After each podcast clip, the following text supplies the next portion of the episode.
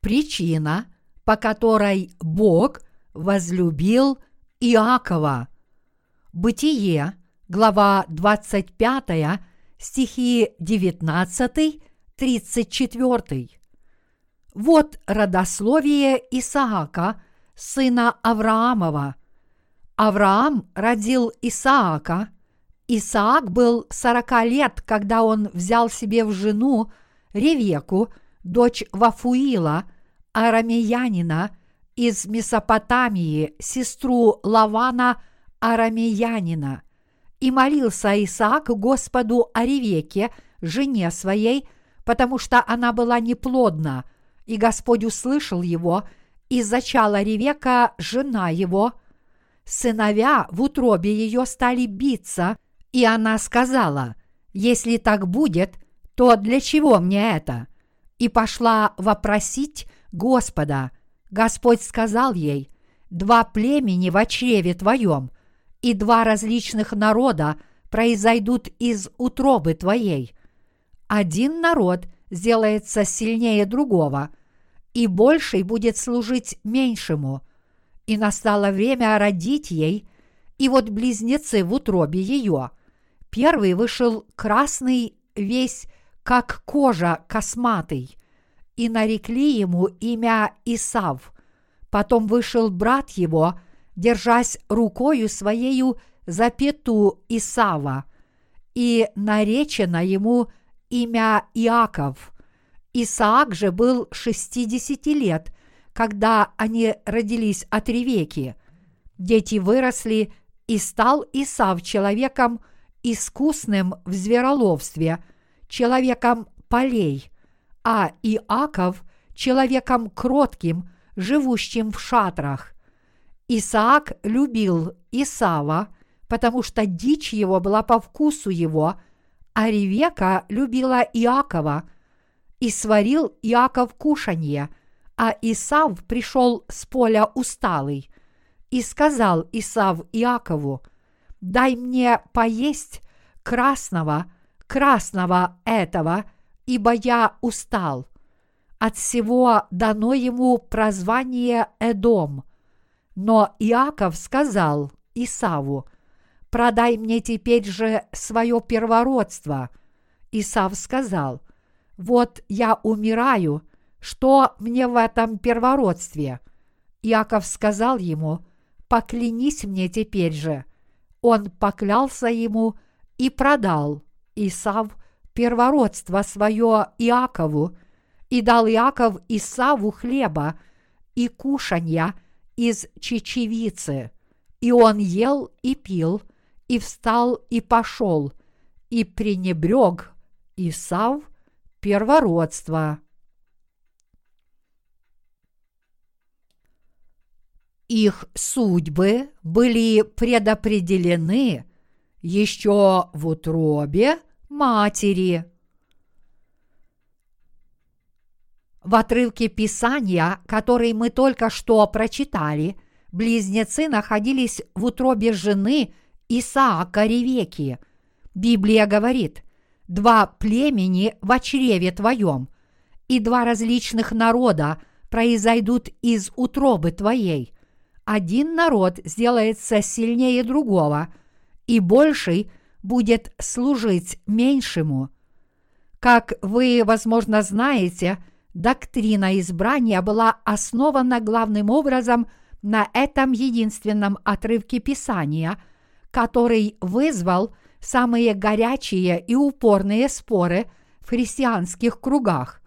Бог ясно сказал, больший будет служить меньшему.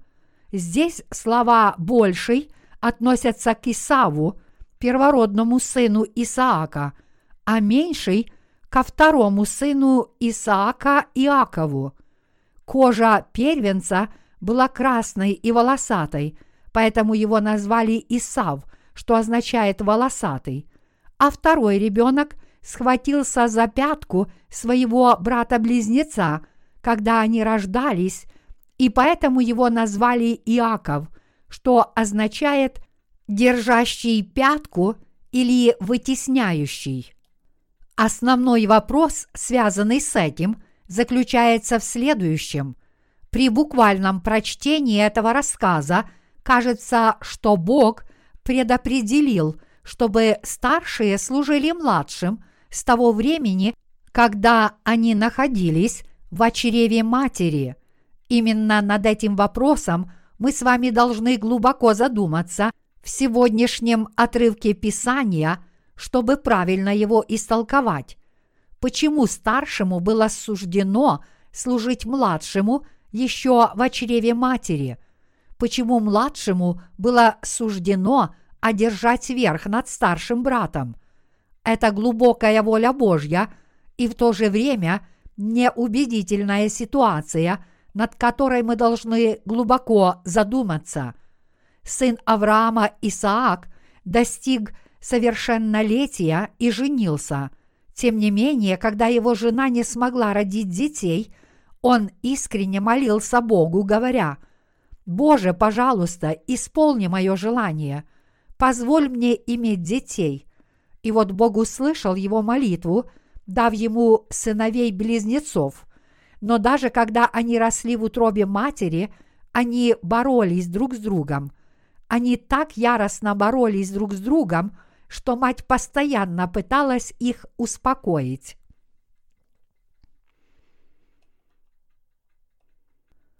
Происхождение двух народов – Иаков и Исав. Ревека была очень обеспокоена борьбой между двумя своими еще нерожденными детьми и спросила Бога, «Эти близнецы в моей утробе так сильно борются, что происходит?» Бог ответил и сказал ей, «Два племени в чреве твоем, и два различных народа произойдут из утробы твоей. Один народ – сделается сильнее другого, и больший будет служить меньшему. Вскоре пришло время рожать, и первенцем стал Исав, за которым последовал Иаков. Как я уже упоминал, первенец был здоровым и очень волосатым, поэтому его назвали Исавом, а второй сын ухватился за пету Исава, когда они рождались, поэтому его назвали Иаковом. Написано, что Иаков был хрупким и слабым, в отличие от своего брата Исава. Таким образом, имена Исава и Иакова несли в себе смысл, связанный с историей их рождения. Как же выросли эти два сына? Написано, Исаак же был 60 лет, когда они родились от Ревеки – Дети выросли, и стал Исав человеком искусным в звероловстве, человеком полей, а Иаков – человеком кротким, живущим в шатрах.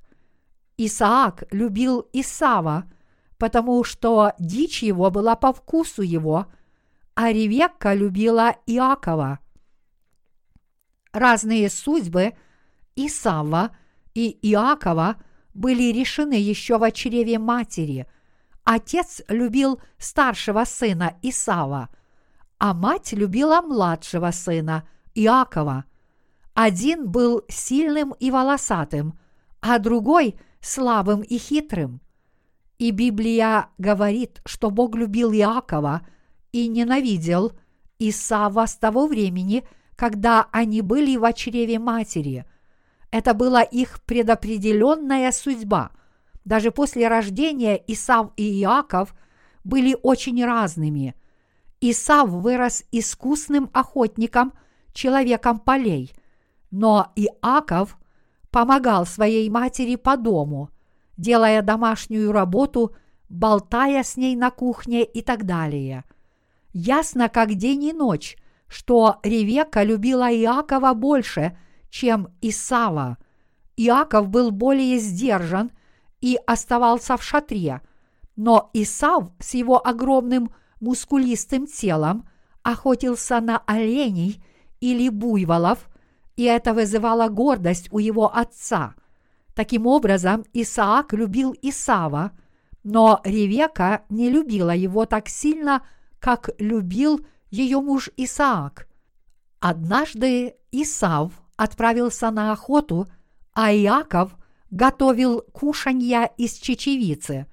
Вернувшись домой, Исав случайно увидел Иакова, который готовил кушанье из красной чечевицы.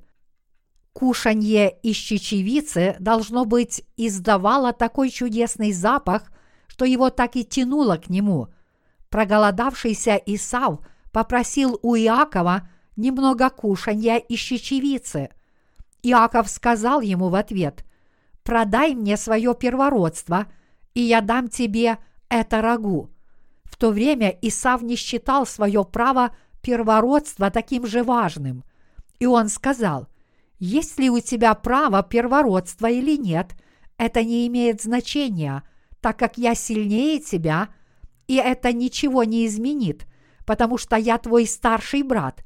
Поэтому сначала дай мне миску этого кушанья из чечевицы, а потом я отдам тебе право первородства.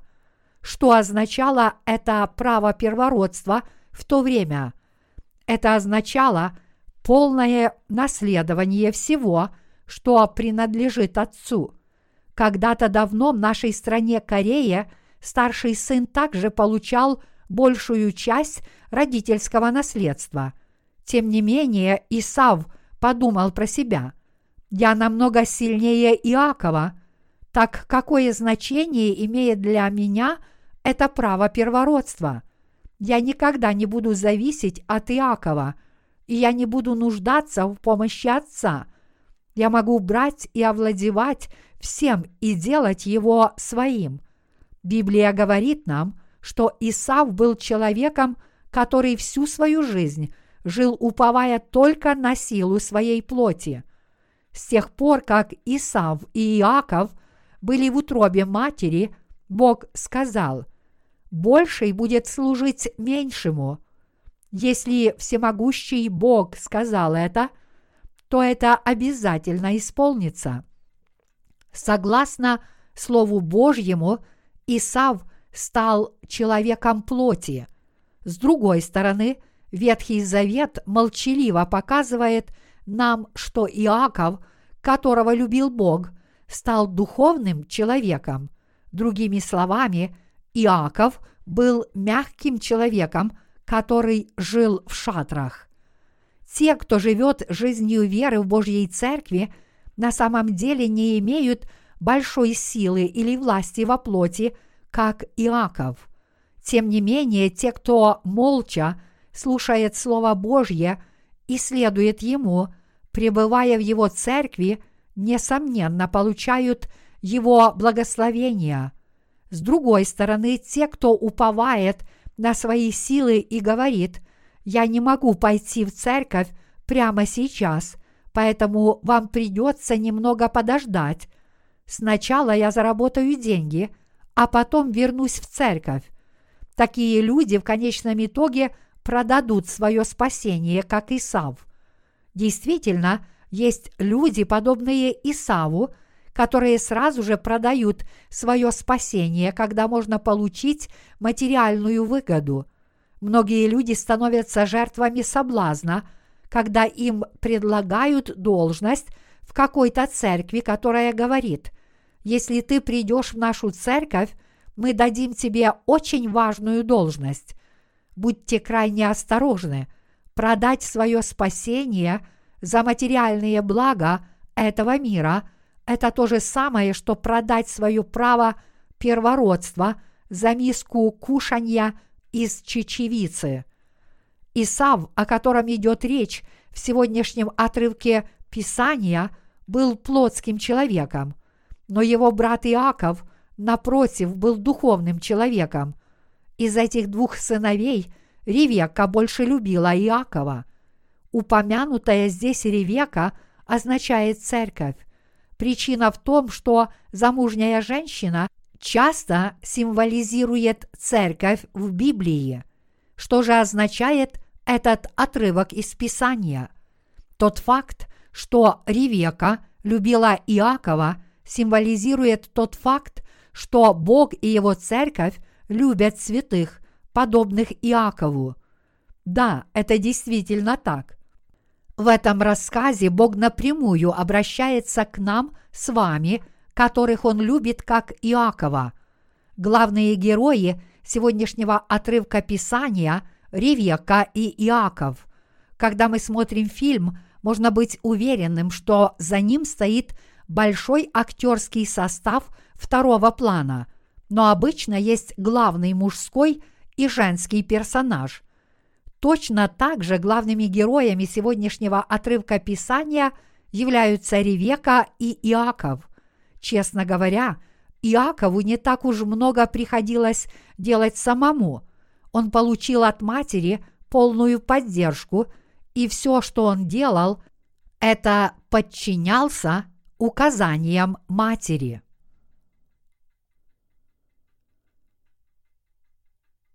Абсолютное – избрание Божье.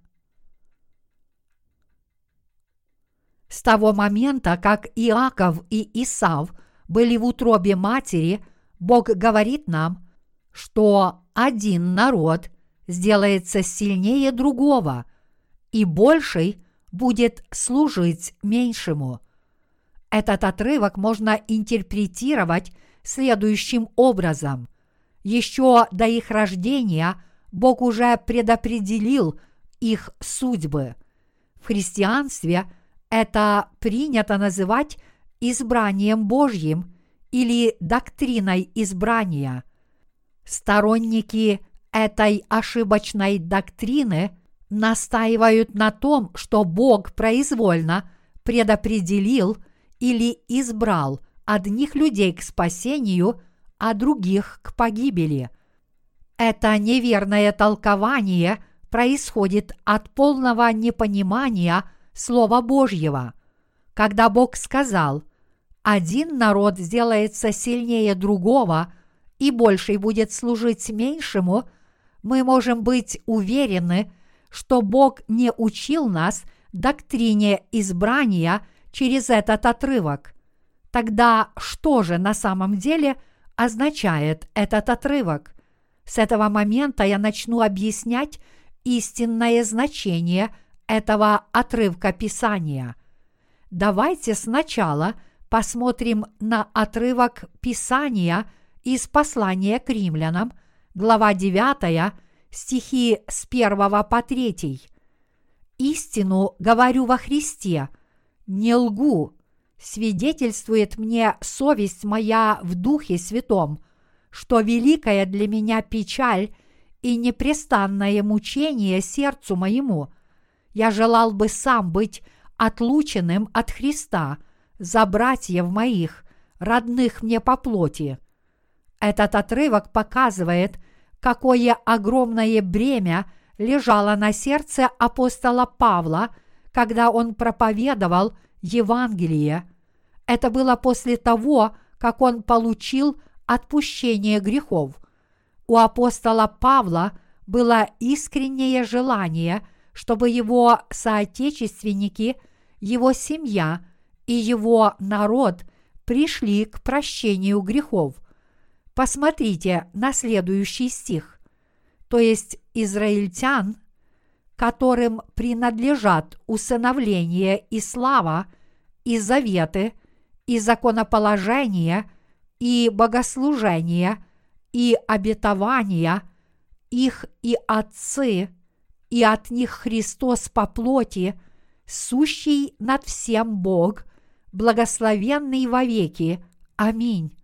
Но не то, чтобы Слово Божие не сбылось, ибо не все те израильтяне, которые от Израиля, и не все дети Авраама, которые от семени его – но сказано, в Исааке наречется тебе семя, то есть не плотские дети, суть дети Божьи, но дети обетования признаются за семя. К римлянам, глава 9, стихи 4-8. Как вы, вероятно, уже знаете, у Авраама было два сына, а именно Исаак и Измаил. Исаак родился по Слову Божьему от законной жены Авраама Сарры, тогда как Измаил от его служанки Агари. Тем не менее, Бог сказал, «В Исааке наречется тебе семя». Бытие, глава 21, стих 12 признавая только потомков Исаака детьми Божьими. Все сыновья не являются законными только потому, что они родились от одного отца. Точно так же, если человек не имеет обетования Божьего, то он не может быть чадом Божьим. Бог дал четкое обетование в книге «Бытия», сказав – то есть не плотские дети, суть дети Божьи, но дети обетования признаются за семя. Бог сказал, а слово обетование таково. В это же время приду, и у Сары будет сын. И не одно это, но так было, и с Ревекою, когда она зачала в одно время – двух сыновей от Исаака, отца нашего.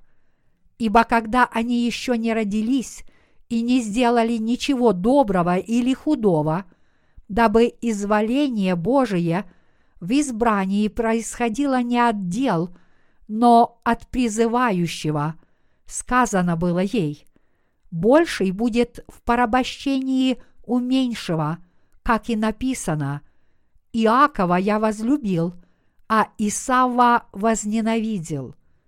К римлянам, глава 9, стихи 9-13. Здесь мы снова находим этот отрывок. Больший будет в порабощении у меньшего. Почему Бог сказал, что больший будет в порабощении у меньшего, и что младший станет сильнейшим из двух, когда Исав и Иаков еще не родились? Почему Бог избрал Иакова и отверг Исава? Разгадка ответа на этот вопрос кроется в Слове Божьем, которое гласит, дабы изволение Божие в избрании происходило не от дел, но от призывающего. Какова воля Божья – явленная в сегодняшнем отрывке Писания. Родится двое детей. Из этих двух детей образуются два народа, и больший будет служить меньшему. Такова была воля Божья по отношению к Иакову и Исаву. Таким образом, воля Божья, которая была предопределена, когда они еще находились в чреве матери – исполнилась не через человеческую плоть или человеческую силу, но через Слово и благословение Божье. Божьи благословения и проклятия не зависят от силы человека, они даются по воле Божьей. Чтобы открыть нам эту истину, Бог предопределил судьбы Иакова и Исава, когда они еще находились в чреве матери. Бог любил Иакова, но ненавидел Исава. Бог сказал, Иакова я возлюбил, а Исава возненавидел. Как говорится в этом стихе, Бог возлюбил Иакова – и возненавидел Исава. Это была исключительно Божья воля. Тогда почему Бог решил и избрал поступить именно так? Какая причина оправдывала такой выбор? Господь сказал, что же скажем, неужели неправда у Бога?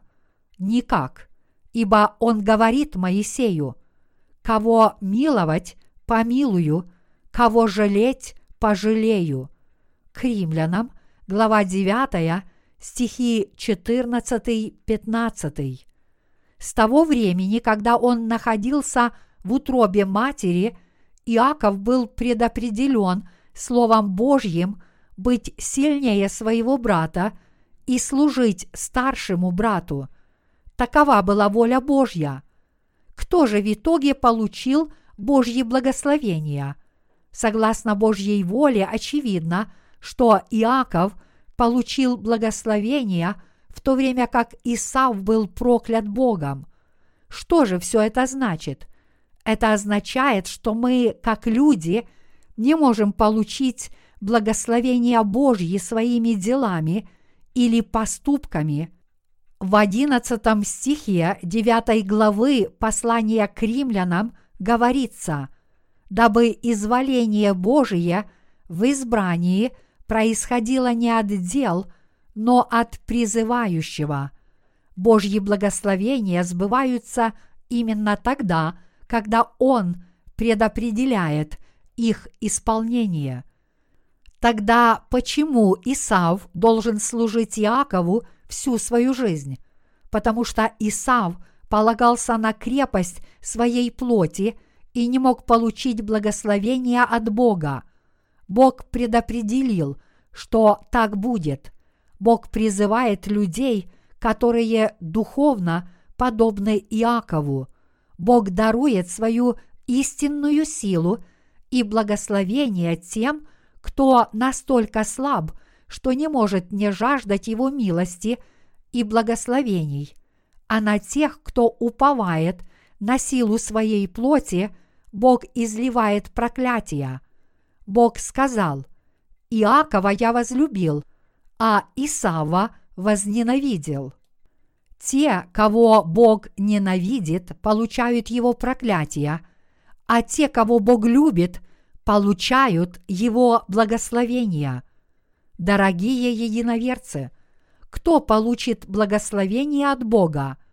Люди, подобные Иакову, получат его благословения. Те, кто хвалится силой своей плоти, другими словами, те, кто подобен Исаву, совершенно не смогут получить Божьи благословения. Всемогущий Бог решил поступить именно так. Поэтому не может быть правдой, что Бог избрал одних, а других безоговорочно отверг. Он предопределил, что те, кто уповает на силу плоти, будут прокляты, а те, кто верует в праведность Божью, будут благословлены.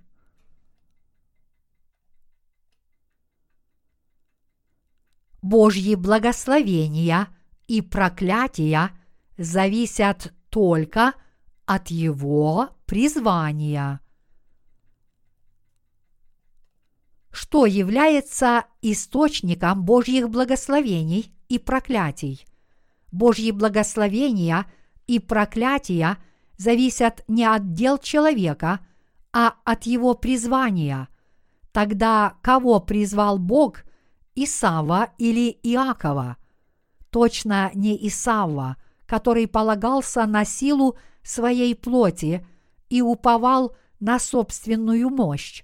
Бог призывает и благословляет тех, кто обманчив и слаб, как Иаков, людей, которые не могут хорошо охотиться, а подчиняются словам своих матерей и отбирают право первородства – взамен за миску кушанья из чечевицы. На такого человека Бог изливает тук земли и благословение небесной росы. Такова воля Божья. Бог сказал, Иакова я возлюбил, а Исава возненавидел. Как кальвинистская теология интерпретирует этот отрывок – Кальвинисты настаивают на том, что Бог избрал некоторых людей безоговорочно еще до их рождения. Но реальность такова, что они идут по неверному пути. Скорее, этот отрывок Писания означает, что Бог призывает не тех, кто силен во плоти, а тех, кто не может не полагаться на Божью праведность – потому что они слабы и лишены силы во плоти. И Он благословляет этих смиренных людей, которые верят в праведность Божью. Бог намеревался провозгласить Евангелие воды и духа людям всего мира через Иакова и Исава, когда они были еще в утробе матери. Как мы можем спастись от всех наших грехов? И кого призывает Бог? Библия говорит, дабы изволение Божие в избрании происходило не от дел, но от призывающего к римлянам, глава 9, стих 11. Кого призывает Бог? Бог призывает всех грешников. Бог пришел в этот мир для того, чтобы призвать не праведников, но грешников к покаянию. Что же Бог желает дать всем грешникам, которых Он призвал? Бог желает изгладить все их грехи через Евангелие воды и духа и сделать их праведными. Эти люди восклицают, «Хотя я стараюсь не грешить, я не очень хорошо воспитан, поэтому у меня ничего не получается.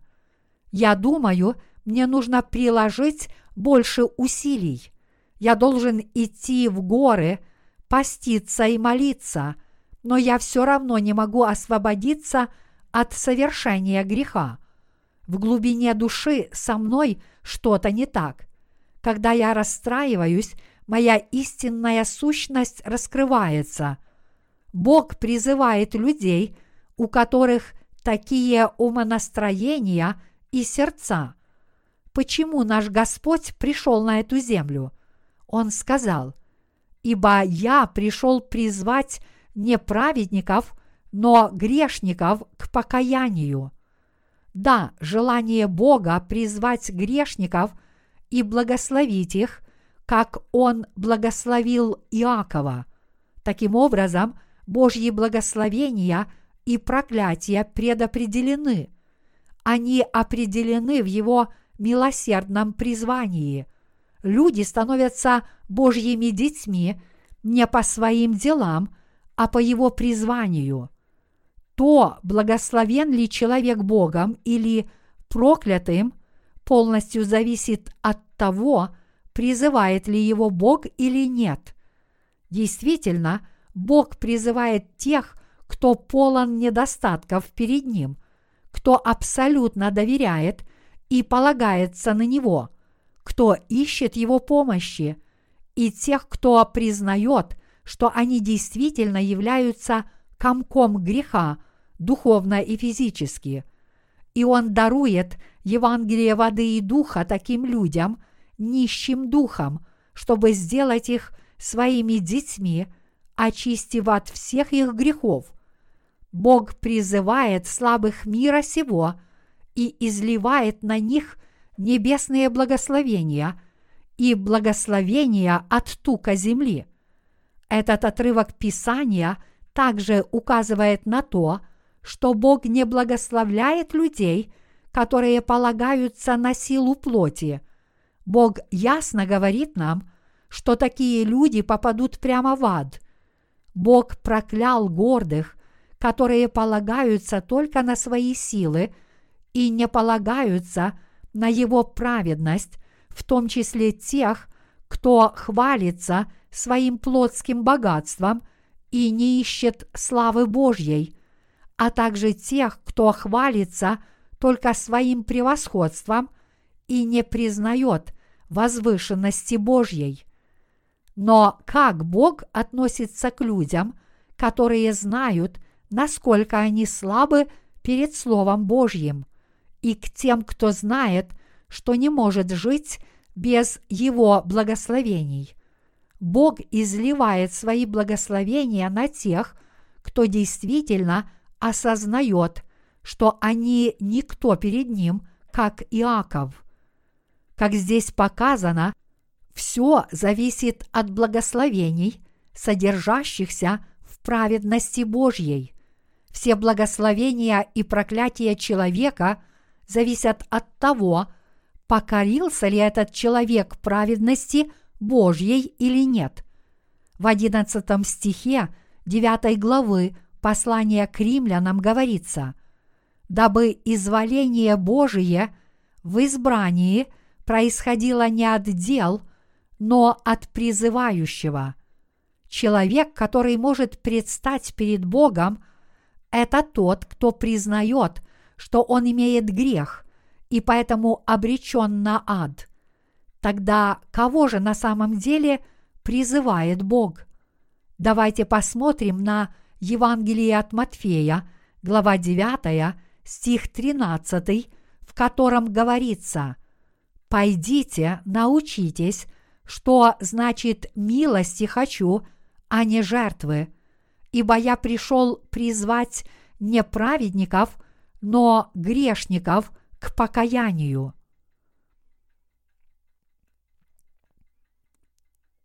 Кого же Библия считает грешником? Давайте посмотрим на Евангелие от Марка, глава 7, стихи 21-23.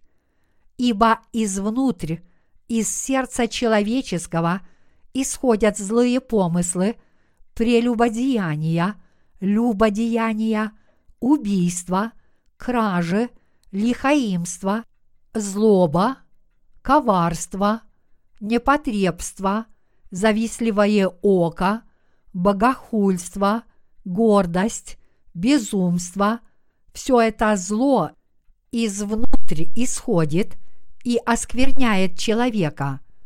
Кого из людей этого мира призвал Бог? Господь сказал, что Он пришел призвать не праведников, но грешников к покаянию. Бог также сказал, что Он не желает тех, кто приносит Ему жертвы и служит Ему человеческими усилиями плоти. Он не радуется тем, кто пытается угодить ему своими усилиями или добрыми делами. Напротив, Бог желает найти тех, кто хочет принять Его милость.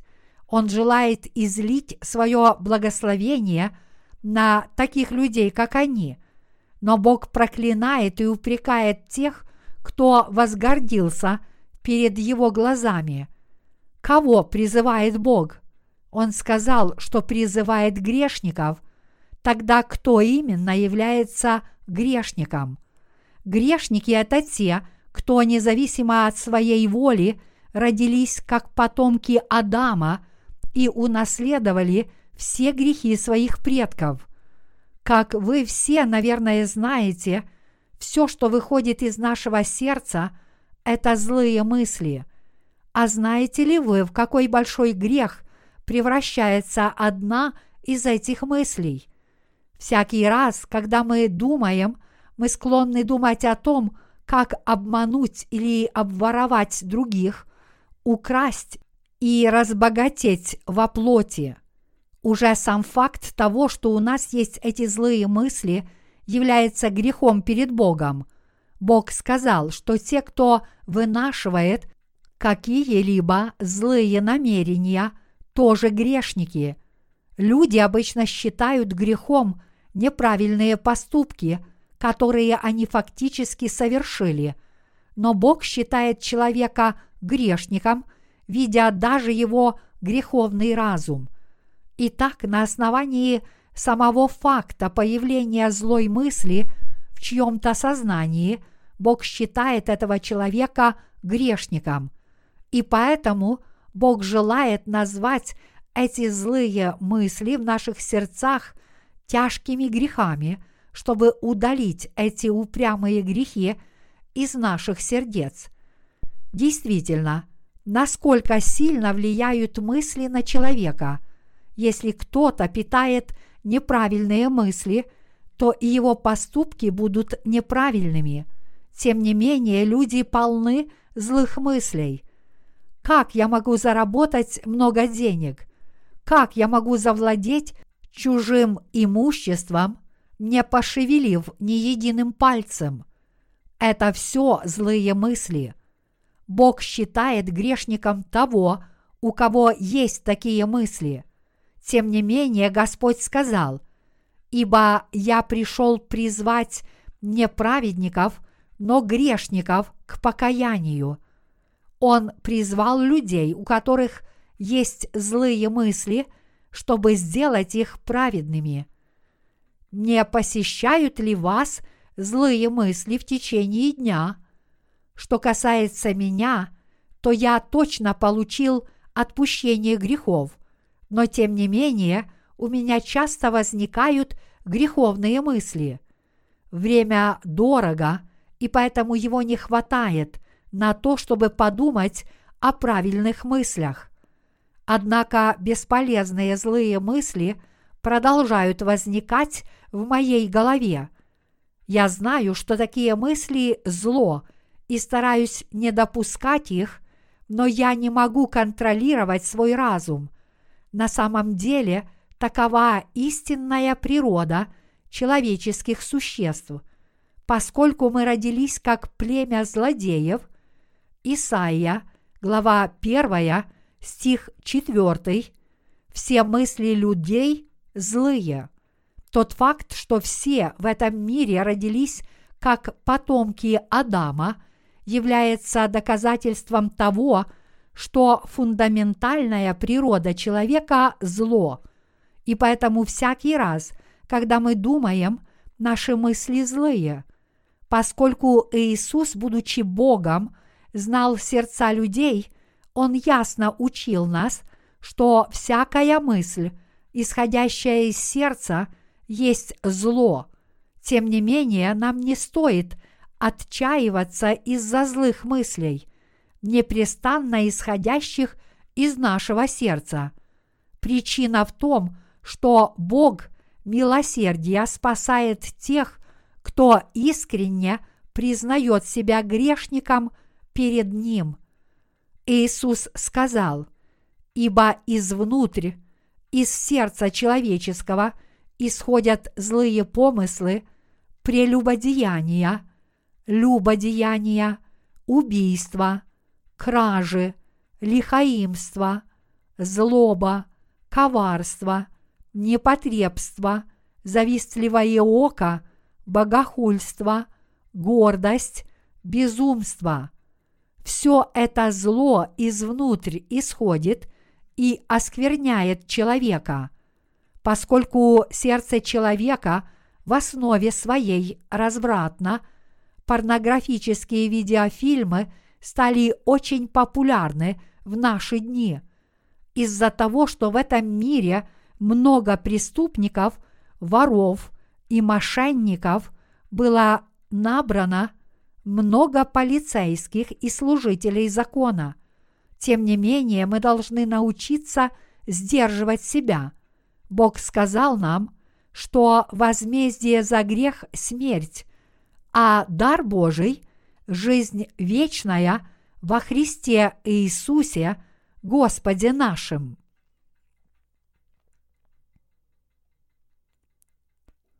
Признайте греховное состояние своего сердца.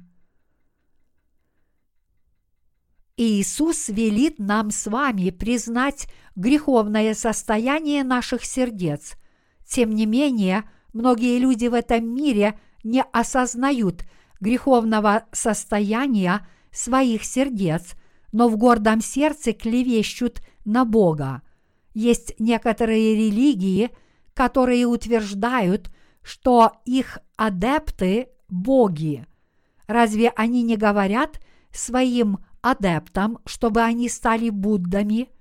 В Корее есть религия под названием – Десунджерихо. И эта религия утверждает, что все их последователи также являются богами. Дорогие единоверцы, чему мы можем научиться у наших ближних? Эти люди утверждают, что они могут делать все, что хотят, но это полная чушь. Подумайте об этом. Как человек может стать Богом? Тогда почему такие боги умирают? Они умирают, потому что являются простыми созданиями истинного Бога. Такое высокомерное мышление, что люди могут стать богами, хотя они всего лишь создания, является грехом противостояния Богу и заслуживает ада. Если человек воплощает свою злую мысль в действие, то он совершает преступление, а злые мысли сами по себе являются грехом. Что стоит на первом месте? Злая мысль или действие? Злая мысль в сердце стоит на первом месте. Поскольку в сердце есть злые мысли, эти злые мысли превращаются в действия. Двенадцать видов грехов, о которых говорил Бог, бурлят в сердцах людей. В наше время мы не часто можем видеть, как это происходит, поскольку живем в городах, но давным-давно в сельской местности – когда шел дождь, из земли вылезало так много красных земляных червей. Так много дождевых червей вылезало из-за того, что земля была залита водой. То же самое происходит и с грехами в наших сердцах. Грех всегда присутствует в нашем сердце в подходящее время или в подходящем месте. Этот грех даст о себе знать. В сердце человека есть двенадцать отверстий для грехов. Как дождевые черви живут в норах в земле, так злые помыслы, прелюбодеяния, блуд, убийство, кражи, любостяжание, лукавство, коварство, разврат, злой глаз, богохульство, гордость и глупость находятся в сердцах человеческих.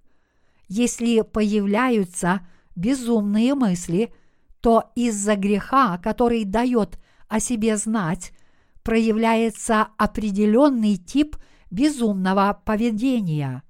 И когда эта безумная мысль возвращается в свою нору в сердце, тогда человек снова становится нормальным, как будто ничего и не было – когда некоторые люди выпивают, у них появляются безумные мысли или ломают стулья и наносят увечья соседу.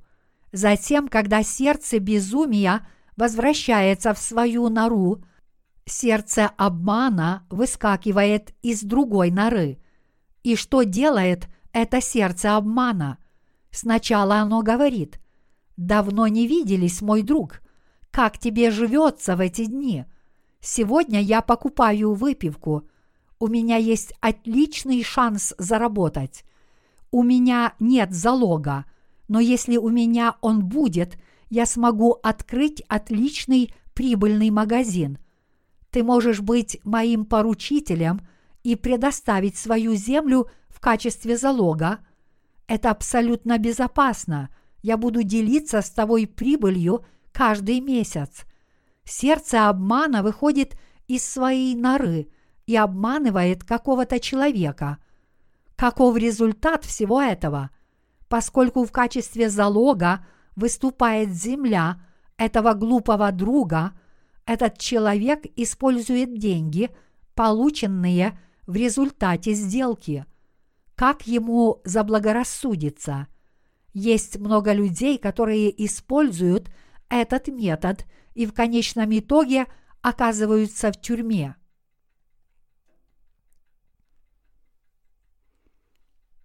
В своей праведности Бог призвал грешников, совершающих грех, каждый день. Однажды я пошел в полицейский участок из-за брата из моей церкви. Дорогие собратья по вере, социальный статус пастора не является низким в нашем обществе. Многие люди относятся к пасторам с уважением. Я сказал полицейским, я пастор, и если его будут сажать в камеру, то я сяду вместо него, так как я его старший пастор. Они сказали мне написать за него ходатайство. Когда это было сделано, я подал письменное прошение о его освобождении, после чего его отпустили. За то короткое время, что я пробыл в полицейском участке, я увидел много преступников, которые, вероятно, обманывали и обманывают других. Детективы были заняты проверкой подозреваемых. Эти люди украли все деньги, которые другие накопили за всю свою жизнь. Так и в сердце каждого человека есть обманчивые мысли. Неважно, обманывает ли человек своими действиями других или только думает о том, чтобы обмануть других, все равно это одно и то же. Поскольку они не получили прощения грехов, все они являются грешниками перед Богом. Есть ли разврат в сердце человека или нет? Безусловно, есть. Поскольку в сердце человека есть развратные мысли, он совершает развратные поступки. Так получили ли люди отпущение всех этих грехов? Получили или нет? Те, кто получил отпущение грехов верой в Евангелие воды и духа, не имеют греха, но люди этого мира, не получившие отпущение грехов, навсегда останутся грешниками. Тот, кто призван Богом, это тот, кто признает тот факт, что у него или у нее такое злое сердце, и что он или она не может не грешить в течение всей своей жизни. Бог сказал, дабы изволение Божие в избрании происходило не от дел, но от призывающего. Дорогие единоверцы, кого призывает Бог? Призывает ли Бог того, кто имеет сердце лукавое или глупое, но никогда не совершает таких грехов и более того, кажется хорошо воспитанным. Нет, у Бога нет причин призывать того, кто хорошо воспитан, или проявлять ложное смирение. Такие люди могут ставить себя на один уровень выше Бога в том, что касается их нравственности. Бог призывает людей, которые совершают много ошибок и являются слабыми. Он призывает тех, кто знает, что в их сердцах есть всевозможные злые грехи, и тех, кто знает, что они совершают эти грехи на протяжении всей своей жизни. Бог сказал нам, что Он пришел призвать не праведников, а грешников к покаянию. Это действительно так. Бог призвал только тех, кто признает, что они грешники перед Ним, а призвав их, что Он делает дальше? Он изглаживает их грехи и делает их праведными, чтобы они могли уверенно стоять перед Ним, как Его дети. Такова воля Божья, и в Божьем призвании, в Его праведности, эти благословения и проклятия были предопределены и предвидены Богом. Кто же получает благословение от Бога? Кто может стать праведным и его чадом? Кто может получить благословение от тука этой земли? И кому может быть оказана милость? Это человек, который признает себя грешником, слабым и полным недостатков. Такой человек будет призван перед Богом и получит все благословения, которые дает Бог – все их грехи будут очищены, и они станут белыми, как снег, и детьми Божьими по Его благословениям. Только тот, кто признает себя тяжким грешником, получит благословение вечной жизни, жизни на небесах, все наследство, которое дает Бог, и благословение вечной жизни – вместе с Богом Отцом.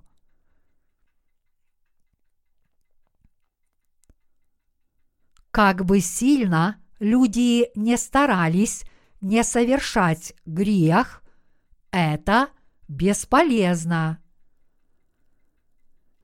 Как это было в случае с Исавом, о котором говорится в сегодняшнем отрывке из Писания. Исав – это человек, который абсолютно не мог получить Божьи благословения. Этого никогда не могло произойти. Дорогие единоверцы, кто в этом мире может стать праведным? Тот, кто слаб и беспомощен, может стать праведным. Тот, кто слаб или не обладает достаточной силой и полон ошибок, такой человек может стать праведным по милости Божьей.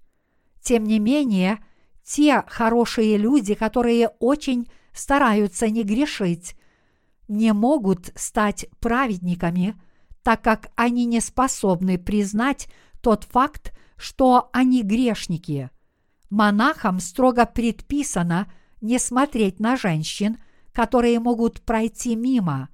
Тем не менее, тот, кто признает свою греховную природу, как я, не может не смотреть на них, как бы он ни старался. Давным-давно, когда я был студентом-теологом, один профессор семинарии сказал мне, что я должен трижды воскликнуть «Господи, Господи, Господи!» если прохожу мимо театра и не смотреть никуда вокруг. Я делал так, как он мне сказал.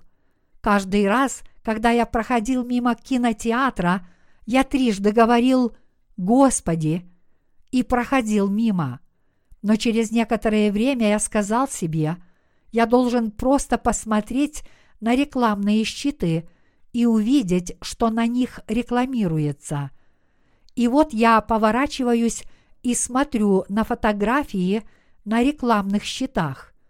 Конечно, я не говорю, что мой поступок был правильным.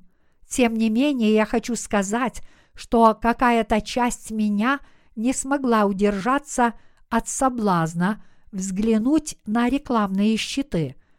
Но Бог искал того, кто был слаб, как я, и спас меня, сделав праведным и исцеленным. Вы не знаете, какой я вспыльчивый. Если я сильно расстроюсь, я не могу ничего сказать. Вместо слов сначала говорят кулаки.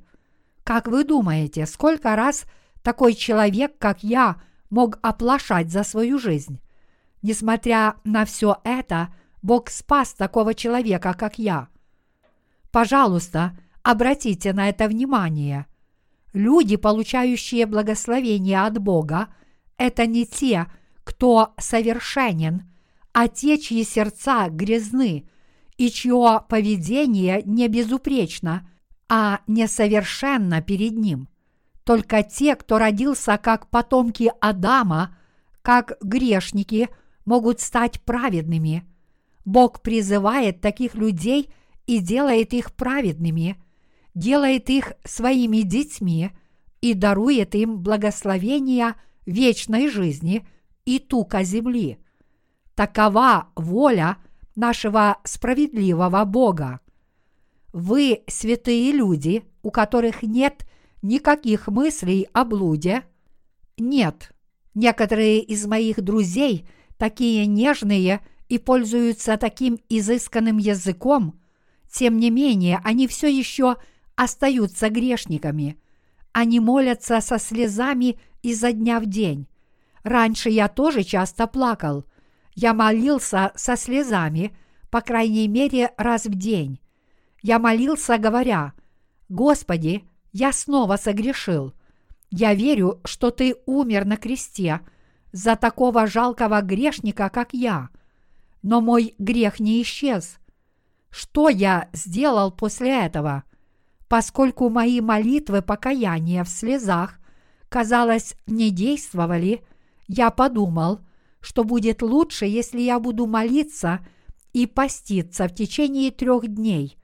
Я думал, что если я сделаю это, то мои грехи будут прощены, поэтому я плакал, не обращая внимания на ноющие голодные боли в животе. Конечно, мои молитвы покаяния звучали очень свято. Я молился, говоря, «О, Бог, Святой Отец, я прошу и молюсь, чтобы Ты простил мне все мои грехи». Все, что я говорил, означало практически одно и то же, но я использовал красивые слова в своих молитвах. Поскольку тогда я еще не получил отпущения грехов, и мне нечем было гордиться, у меня появилась привычка строить длинные предложения из пустых слов, когда я молился. Когда люди видели, как я молюсь и пощусь, они отмечали, что я кажусь очень духовным. Мои слезы текли и падали на пол. Сколько энергии я, должно быть, израсходовал. Как только я заканчивал молиться и поститься, мое тело приходило в упадок. После поста и молитвы в течение трех дней я должен был твердо решить не грешить снова, говоря, «Господи, через какие муки Ты прошел на кресте? Я молюсь, чтобы Ты простил меня за мой грех, и я никогда больше не совершу этот грех. Я решал в своем сердце сделать это, и я пел хвалу в память об Иисусе, умирающем на кресте за меня, когда я возвращался домой из молитвенного центра. Как освеженно и радостно было мое сердце, когда я возвращался домой. Но это было не более чем чувство компенсации за мои усилия я возвращался домой с мыслью «Я много грешил, но я постился и плакал столько-то, поэтому Бог позаботится об остальном». И я уверенно и радостно пел хвалу Господу. Но каков был результат всего этого? Грех в моем сердце совершенно не хотел уходить, поэтому на следующий день я начинал все сначала – если вспомнить трехдневный период, я редко чувствовал себя нормально хотя бы один день. Через пять дней после поста и молитвы я снова стал тяжким грешником. И тогда я снова молился.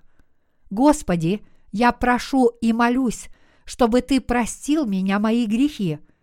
И если в этот раз я совершал более тяжкий грех, я решал молиться и поститься в течение пяти дней. Знаете ли вы, как трудно молиться и поститься? Я не очень хорошо умею поститься и молиться.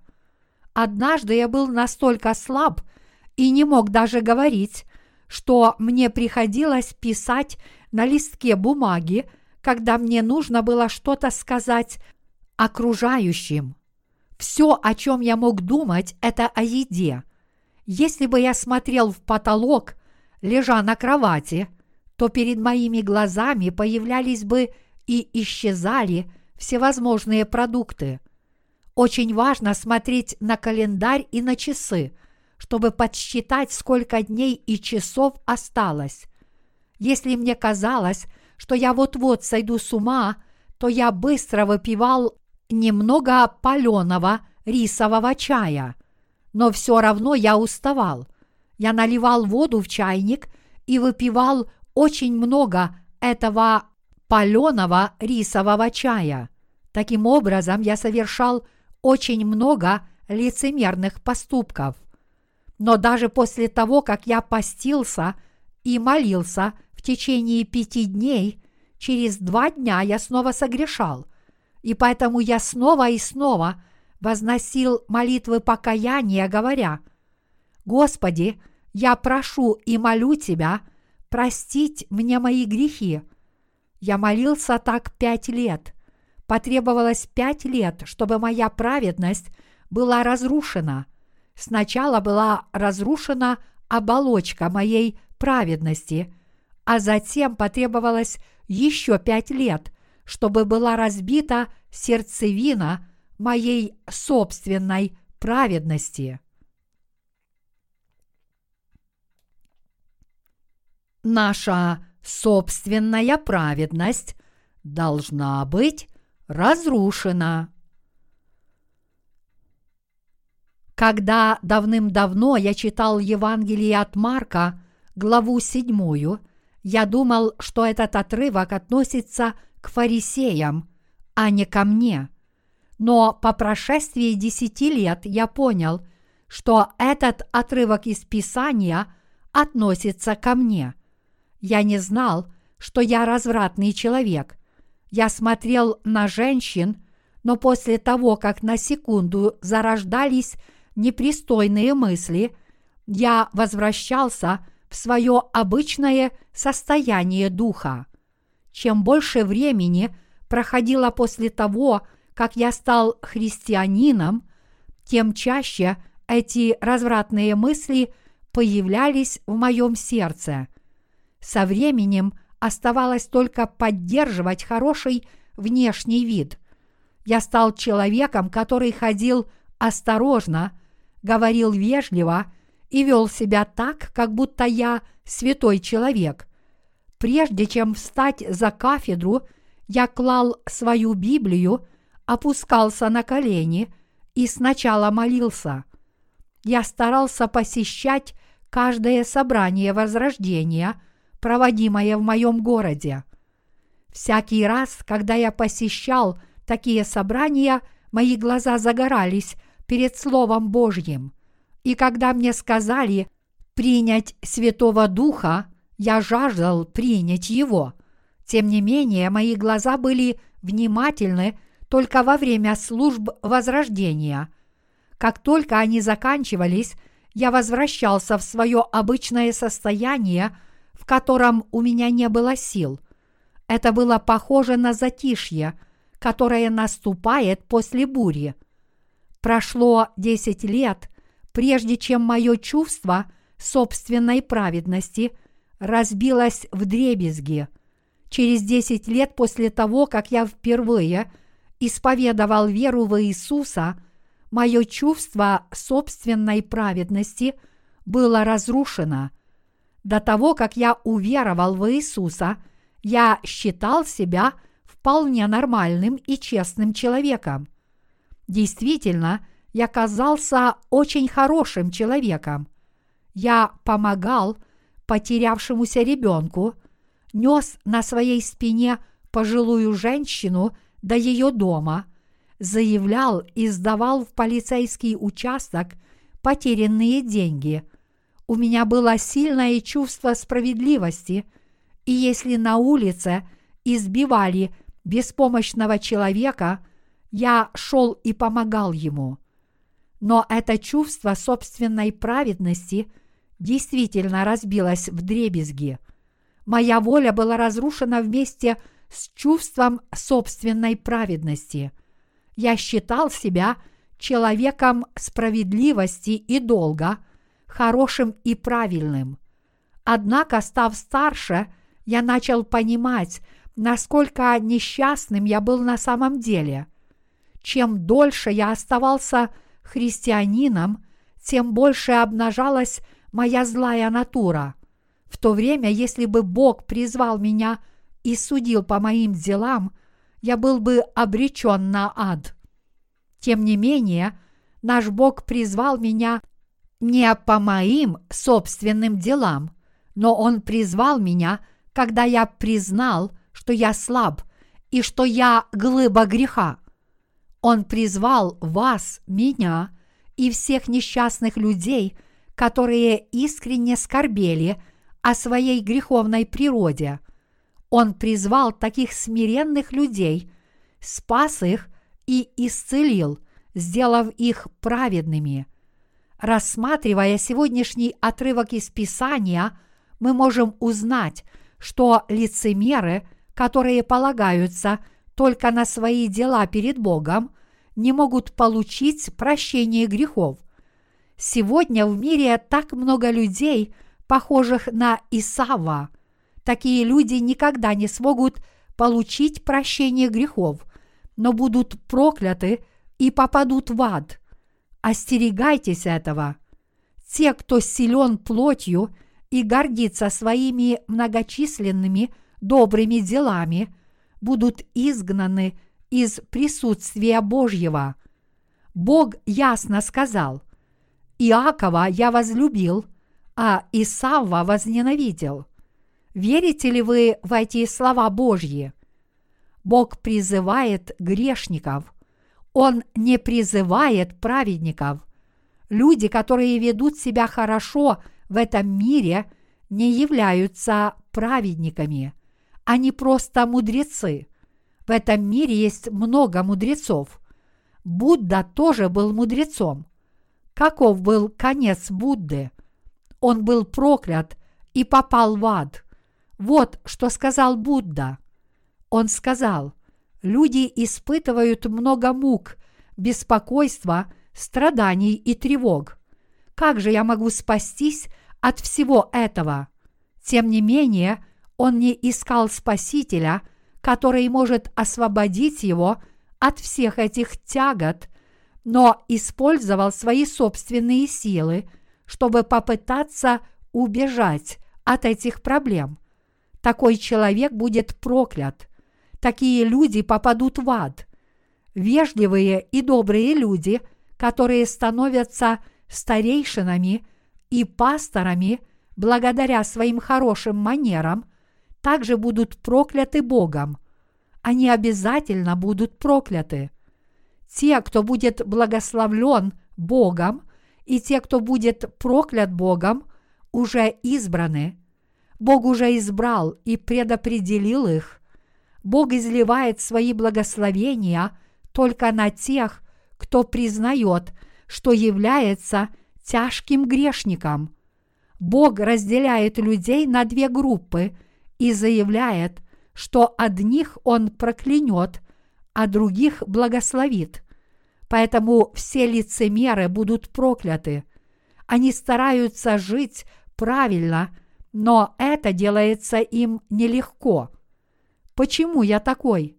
Я не в состоянии сделать что-либо правильно. Пожалуйста, спаси меня.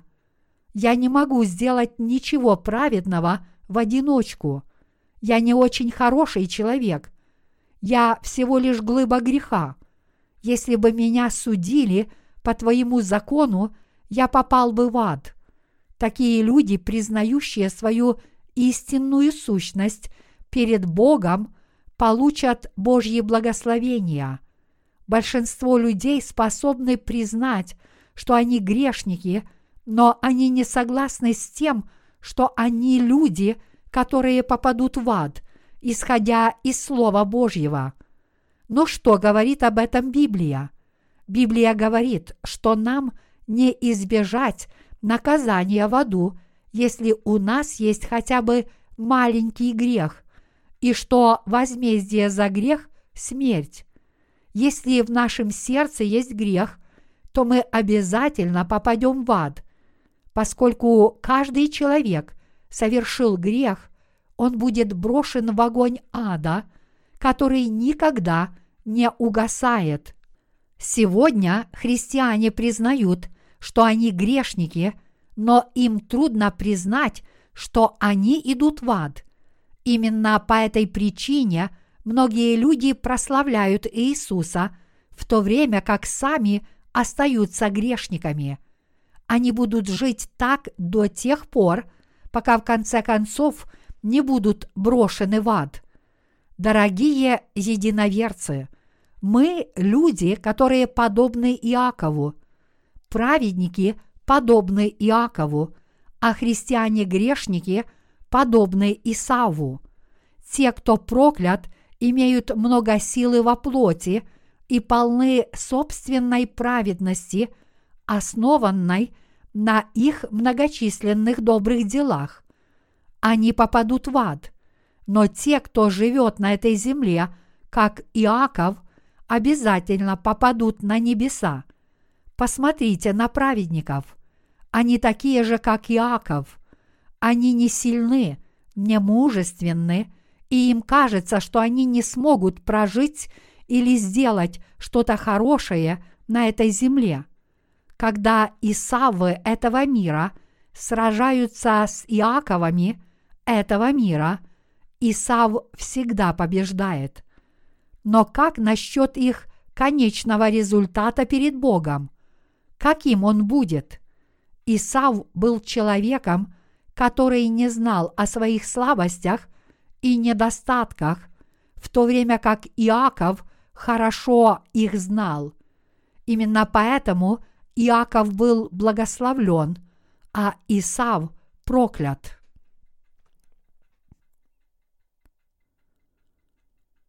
Каин и Авель. В четвертой главе Бытия мы видим историю Каина и Авеля. Из этих двух братьев Авель был тем, кого благословил Бог, а Каин нет. Он был проклят Богом. И Каин, и Авель были сыновьями Адама. Но почему один из них попал в рай, а другой сын в ад. Причина заключалась в том, что Каин предстал перед Богом со своими делами. Бог установил свой критерий, согласно которому он будет выбирать только тех, кто признает свои слабости и недостатки. И, основываясь на этом стандарте, Бог избрал Авеля – который предстал перед ним, признавая свои слабости и недостатки. Каин был фермером. Он выращивал урожай и приносил его в жертву Богу. Один невежественный пастор сказал по этому поводу, Бог сказал, что он не примет приношения Каина, потому что это были остатки со стола Каина. Но это абсолютная чушь. Тот, кто верит в Бога, никогда не принесет остатки от съеденного. Даже те, кто верит в ложные религии, делают все возможное, чтобы угодить своим богам. Поэтому никто из верующих в Бога не приносит то, что осталось после трапезы. На самом деле Бог не принял приношение Каина, потому что он принес в жертву свои посевы, плоды земли. Бог желал, чтобы ему приносили живых животных, а не плоды земли. Каин был очень здоров, как Исав, первый сын Исаака, но Авель был довольно хрупким, как и его имя, означающее дыхание. Время шло, Авель пас овец на склоне горы. Принося жертвы Богу, он брал ягненка, резал его и приносил перед Богом. Принося эти жертвы, Авель говорил, «Боже, прими это приношение. Я должен был умереть, как этот ягненок. Но ты спас меня, который должен был умереть, как это приношение. Как ты спас моих отца и мать, так и меня спас. Я человек, со слабостями и недостатками. Я тот, кто нуждается в выкупе. Я тот, кто должен получить прощение грехов через принесение такой жертвы. Слыша это, Бог полностью принимал жертву Авеля. Дорогие единоверцы, вы должны принять эту истину в свой ум и сердце. Бог призвал таких людей – со слабостями, недостатками и изъянами, как Авель. Бог ясно сказал, что это его воля, дабы изволение Божие в избрании происходило не от дел, но от призывающего. Божьи благословения даются тем, кто полон слабостей и недостатков. Каин, который шел перед Богом, полагаясь на свои собственные заслуги, был проклят, а Авель, который признал свои слабости и недостатки перед Богом, был благословлен. На самом деле Бог поставил на Каине метку, чтобы никто не нашел его и не убил. Бытие, глава 4, стих 15. Затем Бог сказал Каину, «Я также изгладил все твои грехи. Тот, кто попытается убить тебя, получит семикратное наказание. Я дам тебе знак спасения, так что никто не сможет убить тебя или причинить тебе вред. Но что сделал Каин? Он отверг этот знак Божий и ушел от Господа Бога. Поэтому вполне естественно, что он попадет в ад.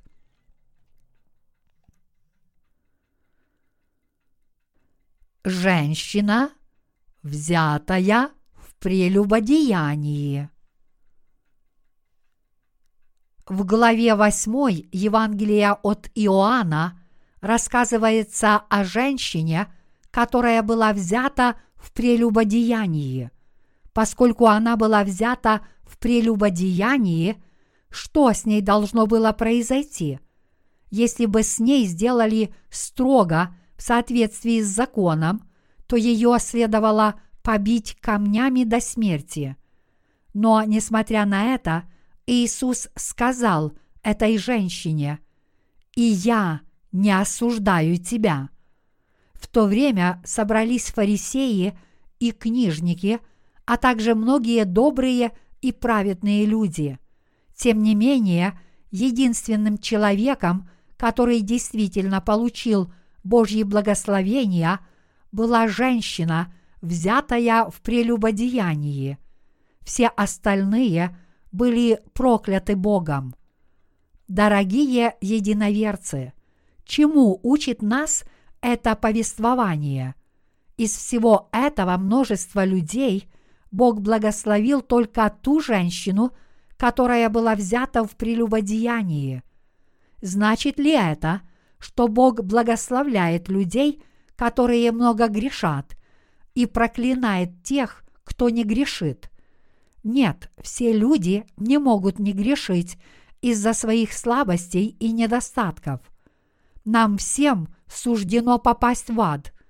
Все в этом мире должны попасть в ад, если они не будут спасены Богом.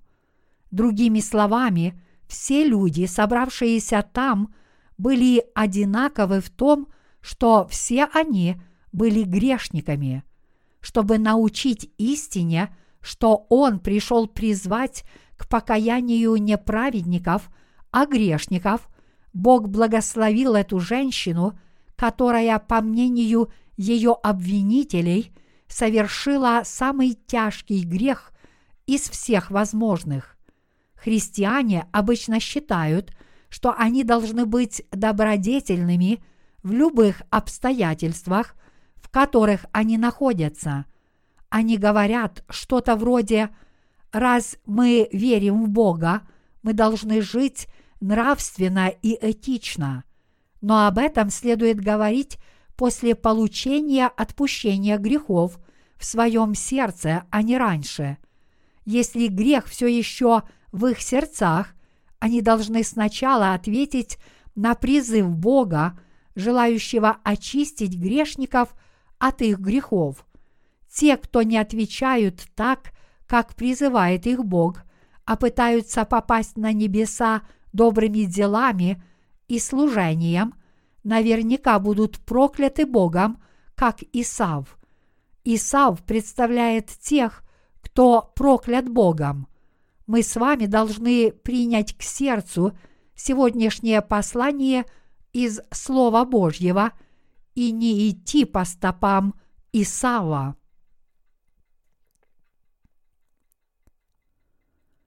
Чем выше ваше положение в церкви, тем больше внимания уделяется вашим делам.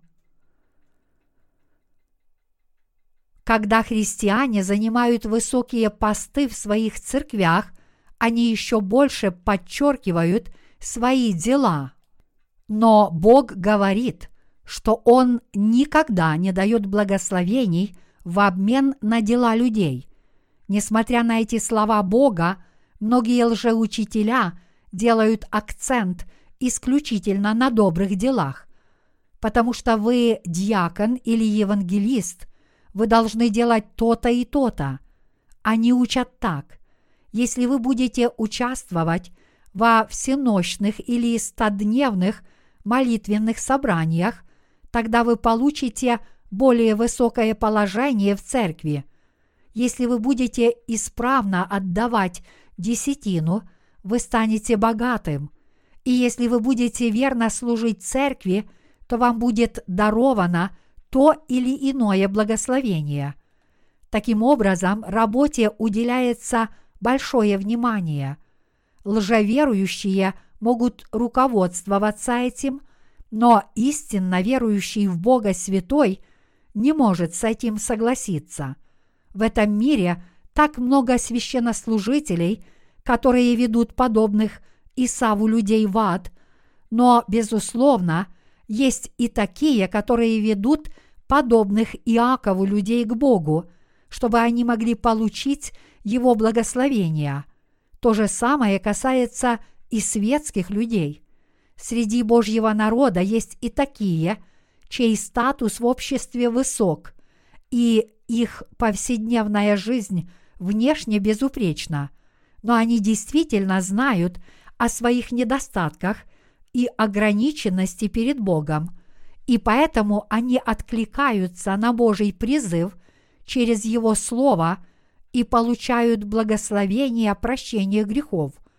Такие люди присоединяются к Церкви Божьей, откликаясь на Божий призыв, и они совершенно не прислушиваются к словам пасторов, похожих на Исава. Некоторые люди, занимающие должности в мирских церквях, оставляют свои должности в этих церквях. Они решаются на это, говоря, «Как я могу быть старейшиной, когда я такой слабый и грешный? Лучше я буду посещать церковь, как мирской верующий». Такой человек посмотрит на плакат нашего собрания Возрождения – на котором написано «Примите прощение грехов» и подумает про себя.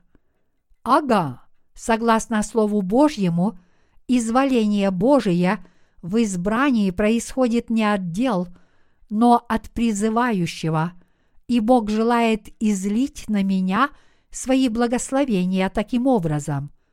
Такой человек в конце концов получает прощение грехов – и верно воздает благодарение Богу. Этот человек становится святым, который действительно славит праведность Божью с благодарением, будучи слабым и неполноценным человеком, но принявшим Божью любовь. Такой человек становится святым и слугой Божьим, который всегда знает о своих слабостях и недостатках, но в то же время всегда хвалится праведностью Божьей. Действительно, праведность человека ничего не значит. Бог спас тех из нас, кто не в состоянии ничего добиться своей собственной праведностью. Бог прав, а мы ошибаемся.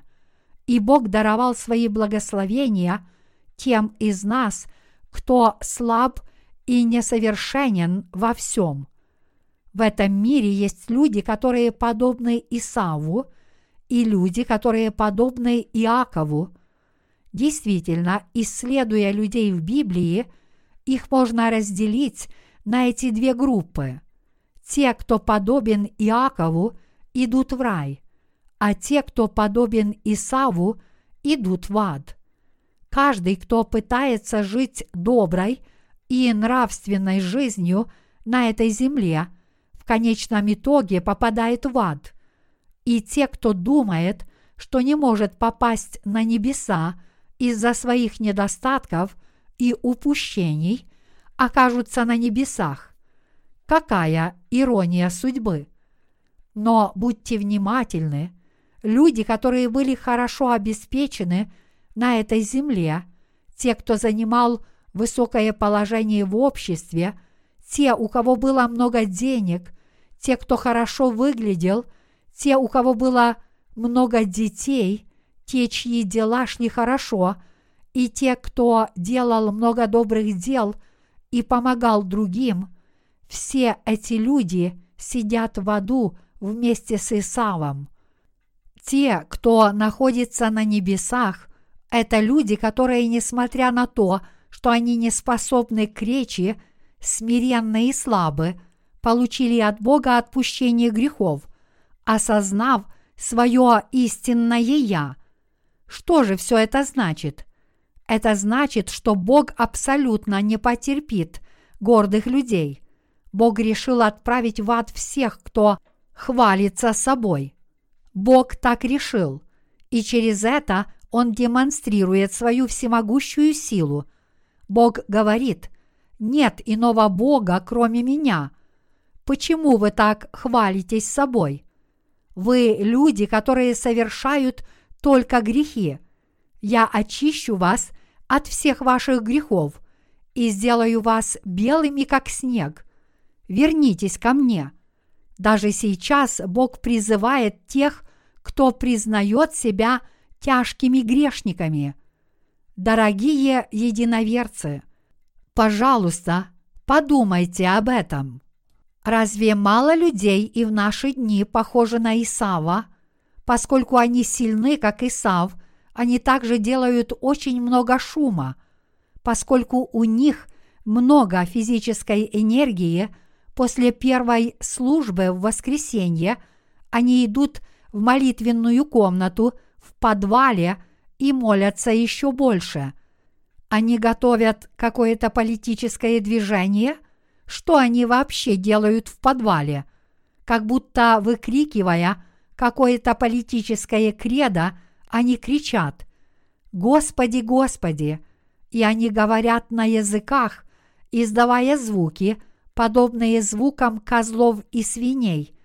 Действительно ли говорение на языках подобно этому?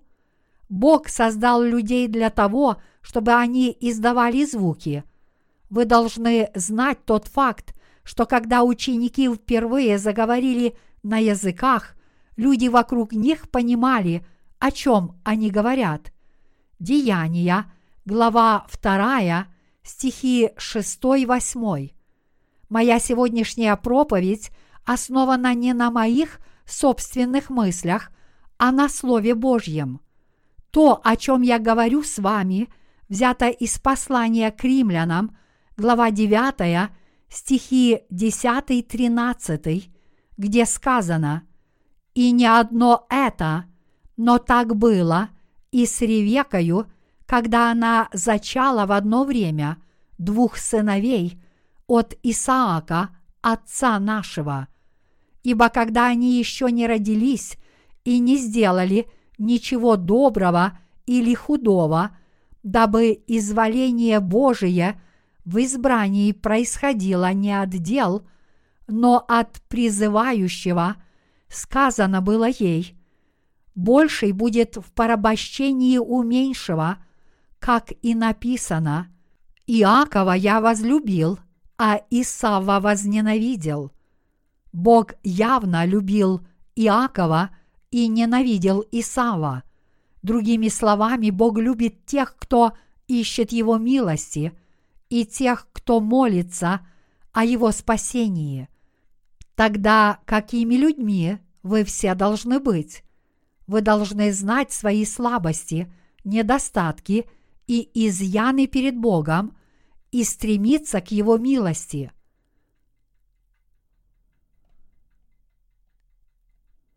Кто мы, Иаков или Исав? какие мы на самом деле люди. Кто мы, Иаков или Исав? Мы маленькие Иаковы. Если мы действительно подобны Иакову, то мы должны принимать Слово Божье таким, каким оно было сказано.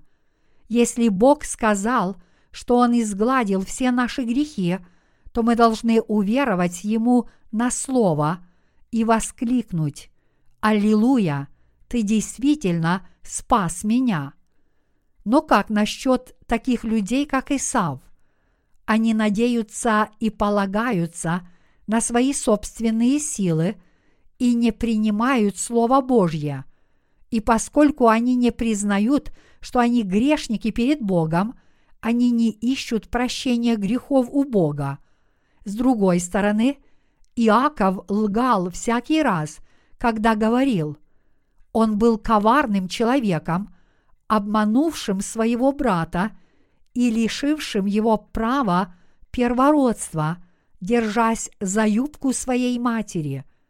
Короче говоря, он был человеком, который признал свою греховность, когда человек, совершивший много грехов и признавший свои грехи таким образом, слышит, как Бог говорит, «Я изглажу все твои грехи и благословлю тебя», он отвечает от всего сердца, «Благодарю тебя, мой Господь». Чтобы получить Божье благословение, Иаков выдал себя за старшего брата перед своим отцом Исааком.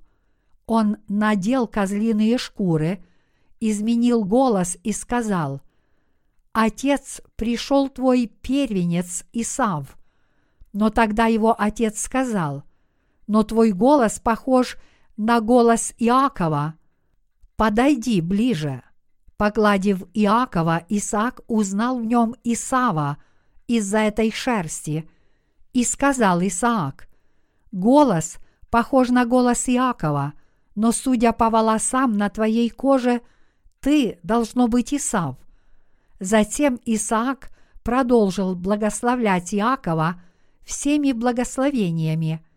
Я расскажу об этом подробнее завтра. Для нас большая удача быть частью народа, который получает Божье благословение, как Иаков. Нам действительно повезло. Если бы все было немного иначе, мы могли бы стать такими же людьми, как Исав. Что бы произошло, если бы мы были людьми, похожими на Исава. Это было бы катастрофой. Действительно, Бог вел нас до сих пор и сделал нас подобными Иакову. Мы стали сегодняшними Иаковами и приняли Божье спасение, как оно есть. Я искренне благодарен Богу за это. Действительно, в Царстве Небесном существует – только праведность. Если Бог справедливости сказал, что Он изгладил все наши грехи, значит они действительно изглажены.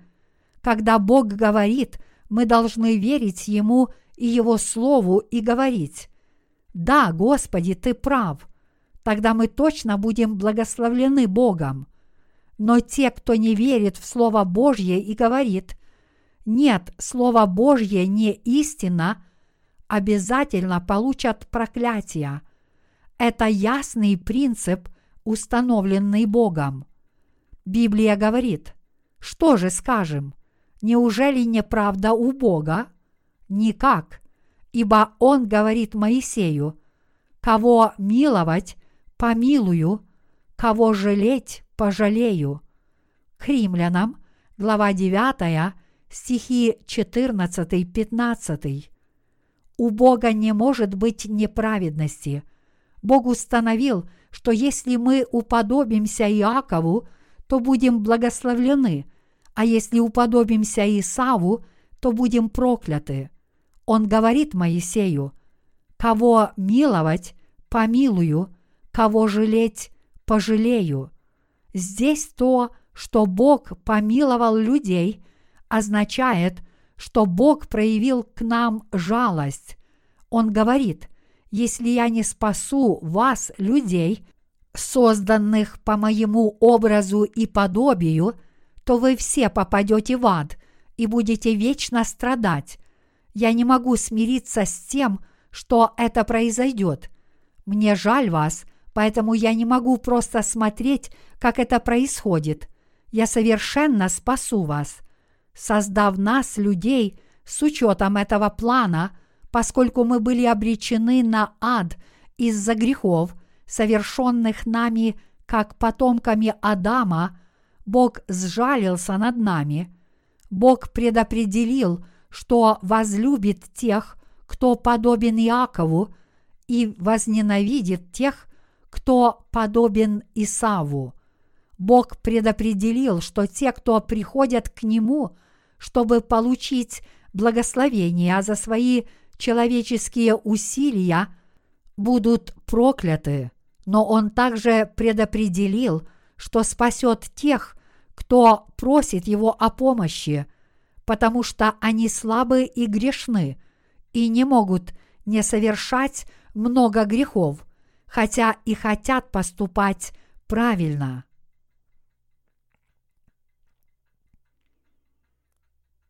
Кто такие блаженные перед Богом? Благословенные перед Богом – это те, кого Бог пожалел. Кто же тогда те, кто получает Божьи проклятия? Бог проклянет тех, кто постоянно хвалится перед Богом своей праведностью, говоря, «Я постился и молился два раза в неделю, пожертвовал 50 тысяч долларов на строительство церкви, в будущем пожертвую еще 100 тысяч долларов, и я никогда не пропускал ранние собрания утренней молитвы. Бог ясно сказал, Кого миловать, помилую, кого жалеть, пожалею. Получим ли мы Божье благословение или нет, зависит от того, проявит ли Бог к нам жалость или нет. Помните об этом. Среди множества личностей, фигурирующих в Библии, те, к кому Бог проявил жалость, были благословлены – а те, кто возгордился перед ним, были прокляты. Вот почему Библия говорит, «Итак, помилование зависит не от желающего и не от подвязающегося, но от Бога милующего». К римлянам, глава 9, стих 16. Кто здесь подвязающийся? Это означает Исауа. Как я уже упоминал во вступлении, Исав был человеком полей. Вполне возможно, что он бегал 100 метров примерно за 9 секунд.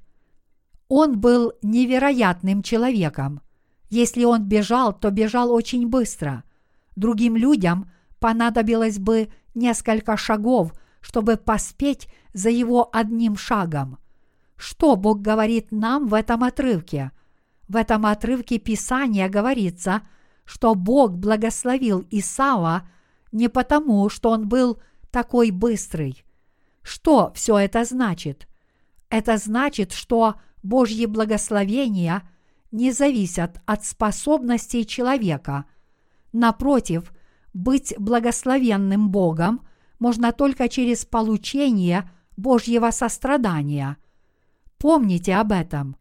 Получая милость Божью, мы получаем благословения, делаемся праведными, обретаем вечную жизнь и получаем благословение от тука этой земли.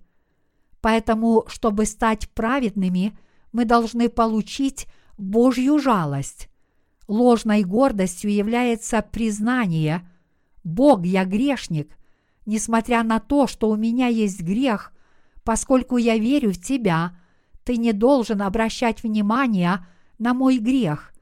Я верю, что Ты позволишь мне войти на небеса, потому что я верю в Тебя. Но всемогущий Бог уже установил этот принцип. Тот, кто имеет грех, должен попасть в ад. Бог установил этот принцип, сказав, возмездие за грех – смерть. К римлянам, глава 6, стих 23. Что же произойдет, если человек подумает про себя? Бог милосерден и полон любви, поэтому Он не будет меня судить. Тогда Бог скажет такому человеку, «Так ли хорошо ты знаешь меня? Ты воистину подобен Исаву, который должен быть проклят. Затем этот человек ответит, «Нет, это несправедливо. Я каждый день молюсь о покаянии и все делаю правильно». Тогда Бог скажет им, «Но как тебе знать меня? Твои мысли и мои мысли разные. Будь проклят и попади в ад. Почему ты так обращаешься со мной, хотя я верю в тебя?» Ты не являешься одним из моих детей. Я никогда не жалел тебя. Разве я смываю с тебя грехи каждый день? Расплата за грех – смерть. Чтобы раз и навсегда изгладить грехи мира, я послал своего Сына и совершенно исполнил твое спасение. Но ты хочешь, чтобы я снова и снова прощал тебе твои грехи – для этого мне пришлось бы снова послать своего сына. Для того, чтобы заплатить цену, должна быть пролита кровь. А ты говоришь мне, что я должен снова послать своего сына и снова и снова пригвождать его к этому ужасному кресту. Ты проклят, ты подобен дьяволу. Просто иди в ад. Бог произнесет эти слова гораздо более ужасным образом. И Бог бросит такого человека в огонь, который никогда не погаснет. Бог справедливости никогда не потерпит таких людей. Конечно, спасение прощением грехов завершается пролитием крови Иисуса Христа. Тем не менее, спасение совершается – через воду, кровь и дух, а не только через кровь. Во-первых, мы должны смыть свои грехи. Веруя в крещение Иисуса Христа, мы должны получить прощение грехов. Не верить полностью в воду, кровь и дух, но стремиться получить прощение грехов ежедневно, значит подвязаться, как Исав. Что касается благословения прощения грехов, Бог говорит, что оно не может быть дано подвязающимся. Сколько бы мы ни служили другим, совершали добродетельные поступки, занимались миссионерской работой, основывали церкви, давали материальные пожертвования, занимались благотворительностью или благовествовали – для того, чтобы быть спасенными Богом, мы должны получить от Него жалость. Мы должны просить Бога о жалости, говоря, «Боже, мне суждено попасть в ад. Пожалуйста, спаси меня». Мы получим Божье благословение спасения, когда полностью поймем сердцем тайну крещения, что Сын Божий понес все наши грехи – в реке Иордан, и когда мы также поймем, что наказание на кресте должно было понести наказание ада вместо нас, только через веру в Слово о спасении Божьем мы можем получить Божьи благословения.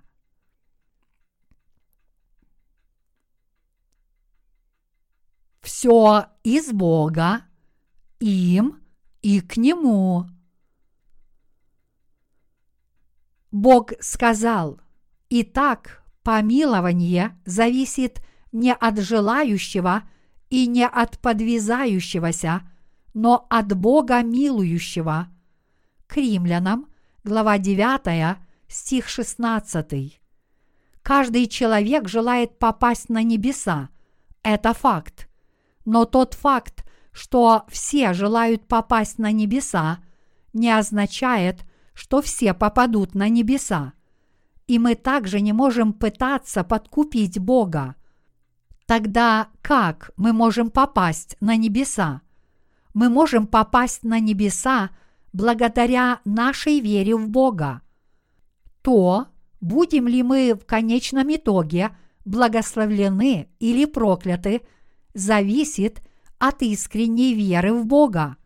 Библия говорит, ибо все из Него, им и к Нему, Ему слава во веки. Аминь. К римлянам, глава 11, стих 36.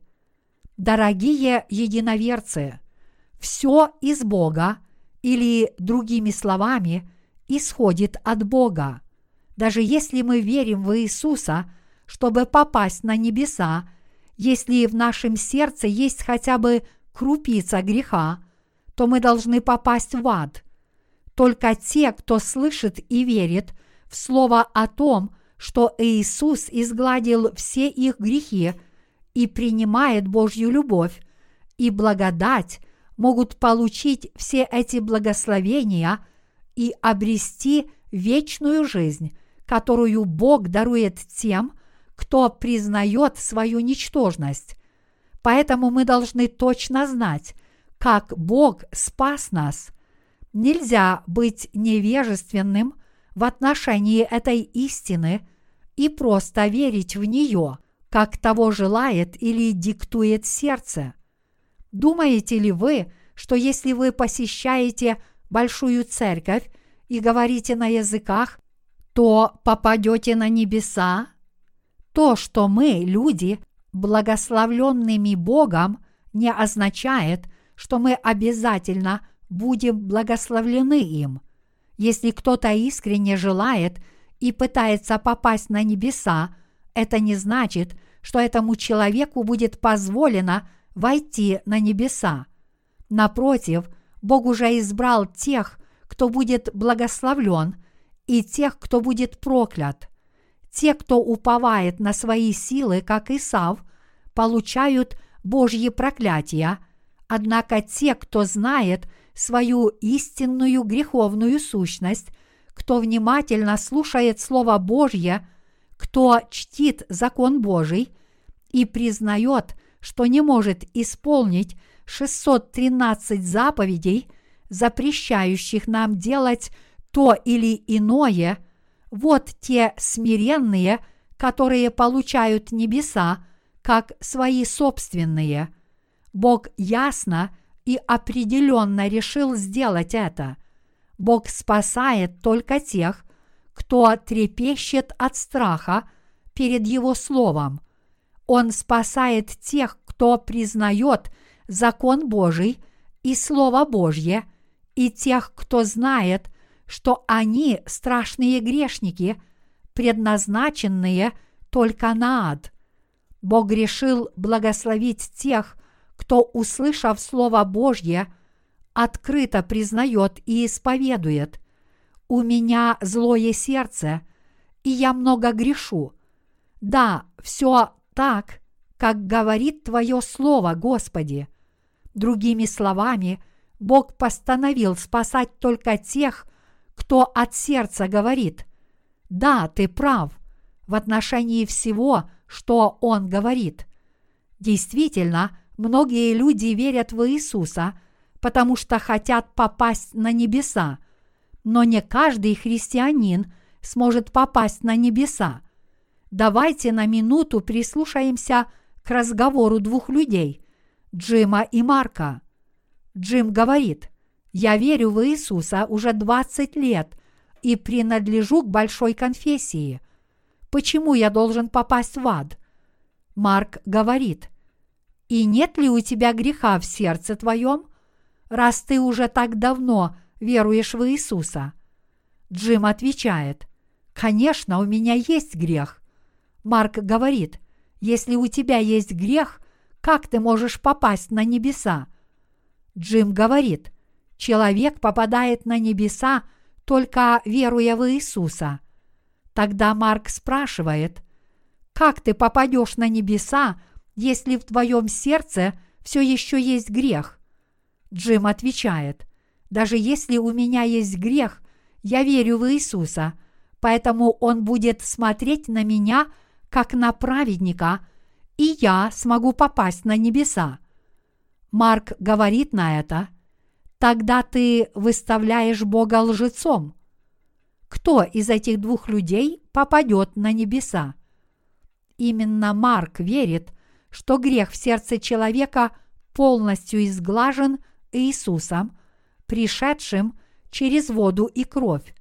Когда мы верим в Слово Божье, что Он изгладил все наши грехи, тогда грехи в наших сердцах полностью удаляются.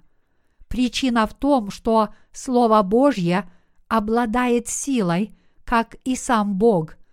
Поэтому у человека, который действительно получил прощение грехов перед Богом, в сердце не остается ни одного греха.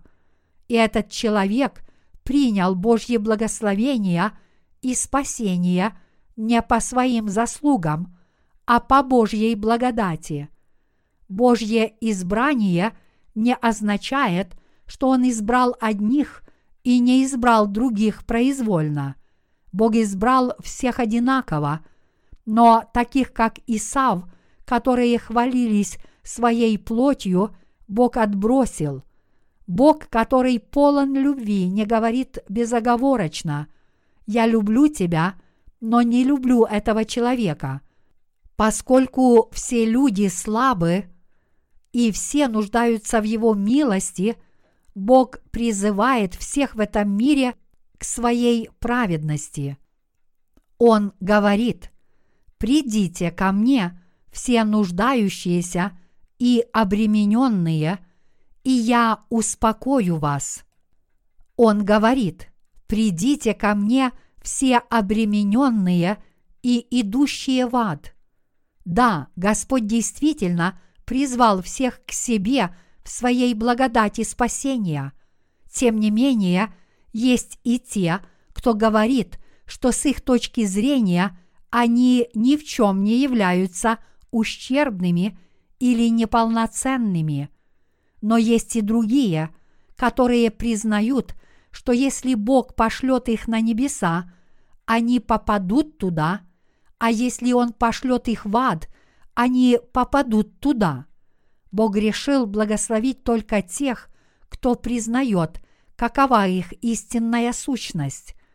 Дорогие единоверцы, сколько раз уличный торговец имеет право кричать и зазывать покупателей? Это полностью зависит от уличного торговца. Если даже уличные торговцы кричат и зазывают покупателей, как им заблагорассудится – то почему всемогущий Бог не может поступать так, как ему заблагорассудится, отправляя нас на небеса или в ад, даруя нам благословения или проклятия? Хотя люди могут верить в Иисуса одинаково, некоторые, поскольку они были избраны и выбраны Богом, попадут на небеса, а те, кто не был избран, попадут в ад – Такова воля Божья. Ибо Писание говорит фараону, для того самого я и поставил тебя, чтобы показать над тобою силу мою, и чтобы проповедано было имя мое по всей земле. Итак, кого хочет, милует, а кого хочет, ожесточает. Ты скажешь мне, за что же еще обвиняет? Ибо кто противостанет воле его? А ты кто человек, что споришь с Богом? Изделие скажет ли сделавшему его, «Зачем ты меня так сделал?» Не властен ли горшечник над глиною, чтобы из той же смеси сделать один сосуд для почетного – употребления, а другой для низкого. Что же, если Бог, желая показать гнев и явить могущество свое с великим долготерпением, щадил сосуды гнева, готовые к погибели, дабы вместе явить богатство славы своей над сосудами милосердия, которые Он приготовил к славе – над нами, которых Он призвал не только из иудеев, но и из язычников. Как и у Осии говорит, «Не мой народ назову моим народом, и невозлюбленную – возлюбленную».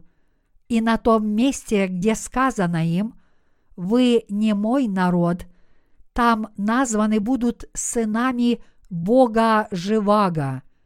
К римлянам, глава 9, стихи 17, 26. В заключении, резюмируя выше приведенный отрывок Писания, можно сказать следующее. Бог смягчает сердца тех, кто заслуживает благословения, и ожесточает сердца тех, кто заслуживает проклятия. Тот факт, что всемогущий Бог поступает так, как ему угодно, с теми, с кем он пожелает, является проявлением его силы. Чтобы явить свою силу как Бога и показать, каков его суд, Бог ожесточил сердце фараона. Что, если бы фараон сказал Богу, «Ты Бог, а я человек, поэтому я покоряюсь тебе. Пожалуйста, будь милостив ко мне. Я всего лишь человек, почему ты упрекаешь меня?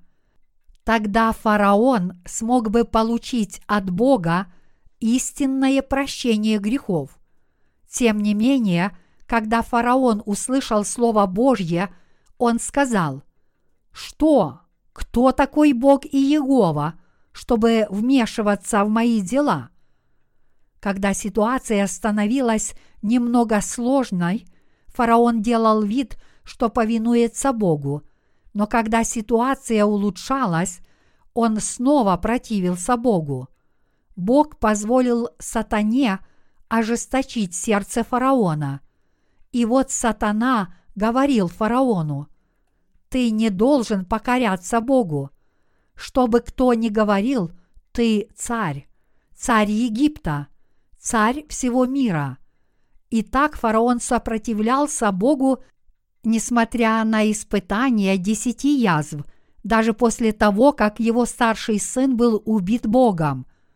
Поскольку он не отбросил свою собственную праведность и преследовал израильтян, Бог в конце концов уничтожил его в Черном море. Дорогие единоверцы, как вы думаете, почему сердце фараона было так ожесточено в то время – Бог намеренно ожесточил сердце фараона, чтобы весь мир узнал, насколько суров и точен Божий гнев и суд. Имейте это в виду. Бог проявляет милость к тем, к кому хочет, и ожесточает их сердца, к кому хочет проявить свой гнев. Всемогущий Бог может сделать это. Разве это неправильно – что Бог так поступает. Нет, наш Бог, сотворивший Вселенную и все, что в ней, может делать то, что ему угодно. Таким образом, каждый, кто взывает к Богу, «Я слаб и беспомощен, пожалуйста, помоги мне», получит милость от Бога. Но если кто-то слушает Слово Божье, а потом ожесточает свое сердце, то этот человек будет осужден – проклят и отправлен в ад. Это делается для того, чтобы показать нам, насколько страшен и точен Божий суд и раскрыть нам силу всемогущего Бога. На этой земле есть люди, которые исповедуются, говоря, «Я очень слаб и беспомощен, но, Боже, пожалуйста, спаси меня. Если Ты спасешь меня, я смогу попасть на небеса, а если нет – то попаду в ад. Это не зависит от меня. Все в твоих руках. На таких людей Бог изливает свои благословения, говоря, «Ты должен верить в меня. Я спас тебя. Я послал своего сына, и он взял на себя грехи, которые ты совершаешь до самой смерти, приняв крещение в реке Иордан. Ты веришь в это? И я отдал своего сына – на осуждение на кресте. Я убил своего сына, чтобы он мог умереть вместо тебя. Смерть моего сына – это твоя смерть, а его воскресение – это твое воскресение. Воскресив сына моего из мертвых, я дал тебе жизнь. Те, кто верит в Слово Божье и признает его, получат Божью милость и Его милосердие. Бог говорит, «Ты мое дитя». Этот высокомерный ангел выступил против меня и бросил мне вызов, но я полностью победил его. Даже если ты был моим творением, теперь ты мое чадо, потому что ты принял мою любовь и милосердие.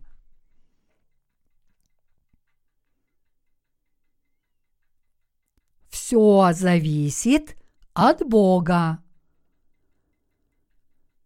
Действительно, от всемогущего Бога зависит, благословит Он нас или проклянет. И нет никакой несправедливости в Боге, когда Он благословляет или проклинает нас. Люди, которые спорят с Богом по поводу Его Слова, хотя они не более чем Его творения – заслуживают того, чтобы попасть в ад и быть проклятыми. Тем не менее, Бог, исполненный любви, сжалился даже над такими людьми и изгладил все их грехи. И поэтому, кто покается и обратится от своих греховных путей, тот сможет получить прощение грехов от Бога. Бог говорит, знаешь ли ты, что ты не прав – знаешь ли ты, что ты направляешься в ад? Я уже изгладил все твои грехи, послав своего Сына на эту землю. Получи прощение грехов, веруя в моего Сына, которого я послал к тебе, и принимая мою любовь, сострадание к тебе. Если ты будешь поступать так, то придут от меня времена обновления, и ты получишь в дар Святого Духа ты также получишь благословение, став праведником и моим чадом. Дорогие возлюбленные святые, мы не имеем права спорить с Богом по поводу Его деяний, ибо Бог – Творец, а мы лишь Его творение. Написано, что же, если Бог, желая показать гнев и явить могущество свое с великим долготерпением щадил сосуды гнева, готовые к погибели, дабы вместе явить богатство славы своей над сосудами милосердия, которые он приготовил к славе. К римлянам, глава 9, стихи 22-23. Мы родились как потомки Адама, которые должны были получить Божий гнев. Если нас будут судить по делам нашим, то мы обречены на ад. Если нас будут судить по мыслям нашим, то мы также обречены на ад. И независимо от того, сколько усилий мы приложили в своей жизни, мы являемся объектами Божьего гнева с самого нашего рождения. Тем не менее, чтобы мы познали силу его спасения, Он долго терпел, не обращая внимания на наши проступки и спас тех из нас, которые были сосудами гнева, приготовленными к погибели. Бог сделал нас своими детьми не потому, что мы сделали что-то хорошее, но потому, что Он предопределил сделать нас своими детьми – одев нас в свою любовь и милость. Это объясняется следующим отрывком из Писания. Что же, если Бог, желая показать гнев и явить могущество свое, с великим долготерпением щадил сосуды гнева, готовые к погибели, дабы вместе явить богатство славы своей над сосудами милосердия – которые Он приготовил к славе. Когда Бог создал человека, Он создал его по своему образу и подобию, но сатана обольстил человека и заставил его ослушаться Слова Божьего. Искушениями он заставил нас впасть в грех и не верить в Бога. Бог позволил нам, людям, родиться на этой земле – чтобы сделать нас своими детьми. Он создал нас не потому, что ему было скучно или нечем заняться. Таким образом, выше приведенный отрывок, дабы вместе явить богатство славы своей над сосудами милосердия, означает Божье провидение, которое намеревается сделать людей его детьми и праведниками. Что же мы скажем о его праведном решении? Мы не можем не сказать «Бог праведен». Слово Божье далее говорит, разве над этими сосудами это не над нами, которых Он призвал не только из иудеев, но и из язычников. Как и у Осии говорит, «Не мой народ назову моим народом, и невозлюбленную возлюбленную, и на том месте, где сказано им, вы не мой народ, там названы будут сынами Бога Живаго. К римлянам, глава 9, стихи 24-26. Осия женился на Гомерь, которая была известной блудницей. Это случилось потому, что Бог сказал Осии, «Иди, возьми себе жену, блудницу, и детей блуда, ибо сильно блудодействует земля сия, отступив от Господа». Осия, глава 1, стих 2. «И пошел он и взял Гомерь, дочь Дивлаима, и она зачала и родила ему двух сыновей и дочь. Но всякий раз, когда Гомерь рожала ребенка, Бог провозглашал проклятие на народ Израиля за его предательство по отношению к нему. Однако Бог не отбросил свой народ до конца. Конце концов, Он дал обетование о спасении своего народа, сказав, «И посею ее для себя на земле, и помилую непомилованную, и скажу не моему народу, ты мой народ, а он скажет, ты мой Бог. Осия, глава 2, стих 23. Что на самом деле означает этот отрывок Писания? Книга пророка Осии учит нас, что даже когда израильский народ поклонялся и служил идолам, Бог все еще любил его, и Он также любит все человечество. Мы были людьми, которым пришлось признать, что изначально мы не были детьми Божьими. В действительности мы были детьми гнева, мы были детьми разрушения. Тем не менее, благодаря Божьей любви, Его спасению и благословению – мы теперь называемся Его детьми. Дорогие единоверцы, пожалуйста, прислушайтесь к этому. Божьи благословения и проклятия предопределены. Он установил этот принцип. Если мы уподобимся Исаву, то будем прокляты, а если уподобимся Иакову, то будем благословлены. Этот принцип – Божье избрание – вы верите в это? Тем не менее, люди этого мира в своем невежестве неправильно истолковывают сегодняшний отрывок Писания. Их понимание этого отрывка Писания заключается в том, что Бог избирает одних и безоговорочно отвергает других.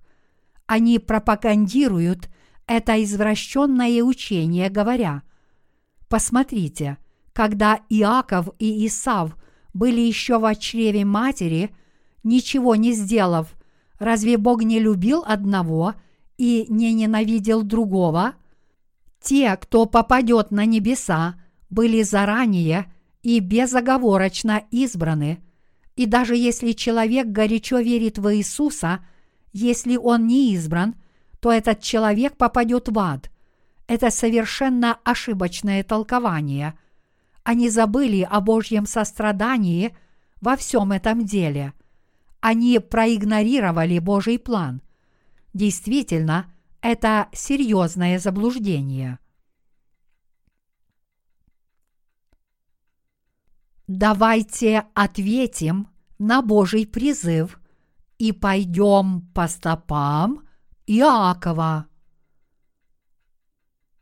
Все люди рождаются грешниками, но те, кто принимает Божью любовь и кто на сто процентов признает, что Бог полностью спас их, получают Его милость и становятся спасенными. Те, кто в ответ спрашивает Бога вопреки Его Слову, почему это так, попадут в ад. Те, кто хвалится своими конфессиями, оспаривает Слово Божье, прячась за стенами своих конфессий, как это сделал Адам в Бытие, глава 3, и верит в Бога на основании своих собственных мыслей, попадут в ад. Бог решил отправить таких людей в ад. Каждый богослов в этом мире утверждает, что этот отрывок Писания подтверждает доктрину избрания, но Библия никогда не учит этому. Бог сказал, «Ибо я милости хочу, а не жертвы, и боговедения более, нежели все сожжений». Осия, глава 6, стих 6. И еще он говорит, «Ибо когда они еще не родились и не сделали ничего доброго или худого, дабы изволение Божие в избрании происходило не от дел, но от призывающего, сказано было ей, больший будет в порабощении у меньшего, как и написано, Иакова я возлюбил, а Исава возненавидел. К римлянам, глава 9, стихи 11-13. Далее Господь говорит, «Итак, помилование зависит не от желающего и не от подвязающегося, но от Бога милующего». К римлянам, глава 9, стих 16. Дорогие единоверцы, я прошу всех вас откликнуться на Божий призыв. Тогда мы все станем людьми, подобными Иакову. У Иакова не было собственной праведности. Он поступил именно так, как велела ему мать и как говорила Слово Божье. Бог изливает свое сострадание на тех, кто признает, что они обречены и заслуживают попасть в ад. Тот, кто знает, что находится на пути в ад, будет просить Бога о сострадании и жалости, взывая «Пожалуйста, Господи, отправь меня на небеса». Бог спасает такого человека. Но Бог пошлет в ад тех, кто говорит что-то вроде «Почему я должен идти в ад? Я намного лучше большинства людей, и есть много людей хуже меня. Именно такой выбор сделал Бог.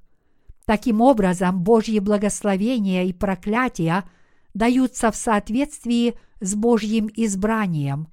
Поэтому, если мы действительно хотим получить Божьи благословения, мы должны идти по стопам Иакова – а если мы хотим быть проклятыми, то мы должны идти по стопам Исава. Почти все современные церковные движения, которые мы можем наблюдать вокруг нас, идут по стопам Исава.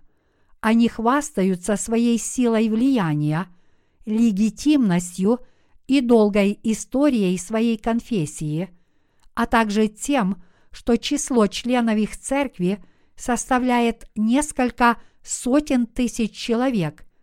Те, кто хвастается и говорит о том, каким большим участком земли владеет их церковь, идут по стопам Исава, и эти люди получат Божьи проклятия. Бог решил проклясть таких людей. Но те, кто идут по стопам Иакова, говорят, у нас действительно ничего нет. Пастору нашей церкви нечем похвалиться во плоти, но он без греха. Я решил жить своей духовной жизнью под руководством такого пастора, который без греха. Наш пастор сказал нам, что он без греха не потому, что он что-то сделал. Он сказал, что Бог изгладил все его грехи раз и навсегда. Таким образом, именно по этой причине он получил прощение грехов. Когда я спросил его, могу ли я также получить отпущение грехов, он ответил, что, конечно, могу. Когда я услышал Слово Божье, обращенное ко мне, я понял, что не только грехи моего пастора были изглажены, но и все мои грехи. Грехи всего мира изглажены. Я стал праведным по вере. Я иду по стопам Иакова, и поэтому я благословлен. Поэтому человек, идущий по стопам Иакова, восклицает «Аллилуйя!» Давайте прославим нашего Господа. Давайте прославим Агнца Божьего. Господь Бог, Ты превознесен над всем, и Ты могущественен. Твоя истина справедлива и праведна. Мы не сделали ничего доброго в этом мире, но мы спасены Твоим спасением. Этот человек полон любви – радости и счастья. Давайте идти по стопам Иакова, давайте получать благословение от Бога. Если мы отступим от этой дороги, это будет для нас конец. Давайте воздадим хвалу Господу. Мы с вами, к счастью, каким-то образом оказались на пути Иакова, и мы искренне благодарны за это – мы направлялись в ад, но, будучи призванными быть Божьими детьми, мы были спасены из Его любви к нам. Действительно, мы не были Божьим народом, поэтому мы еще больше благодарим и славим нашего Бога, призвавшего нас быть Его народом.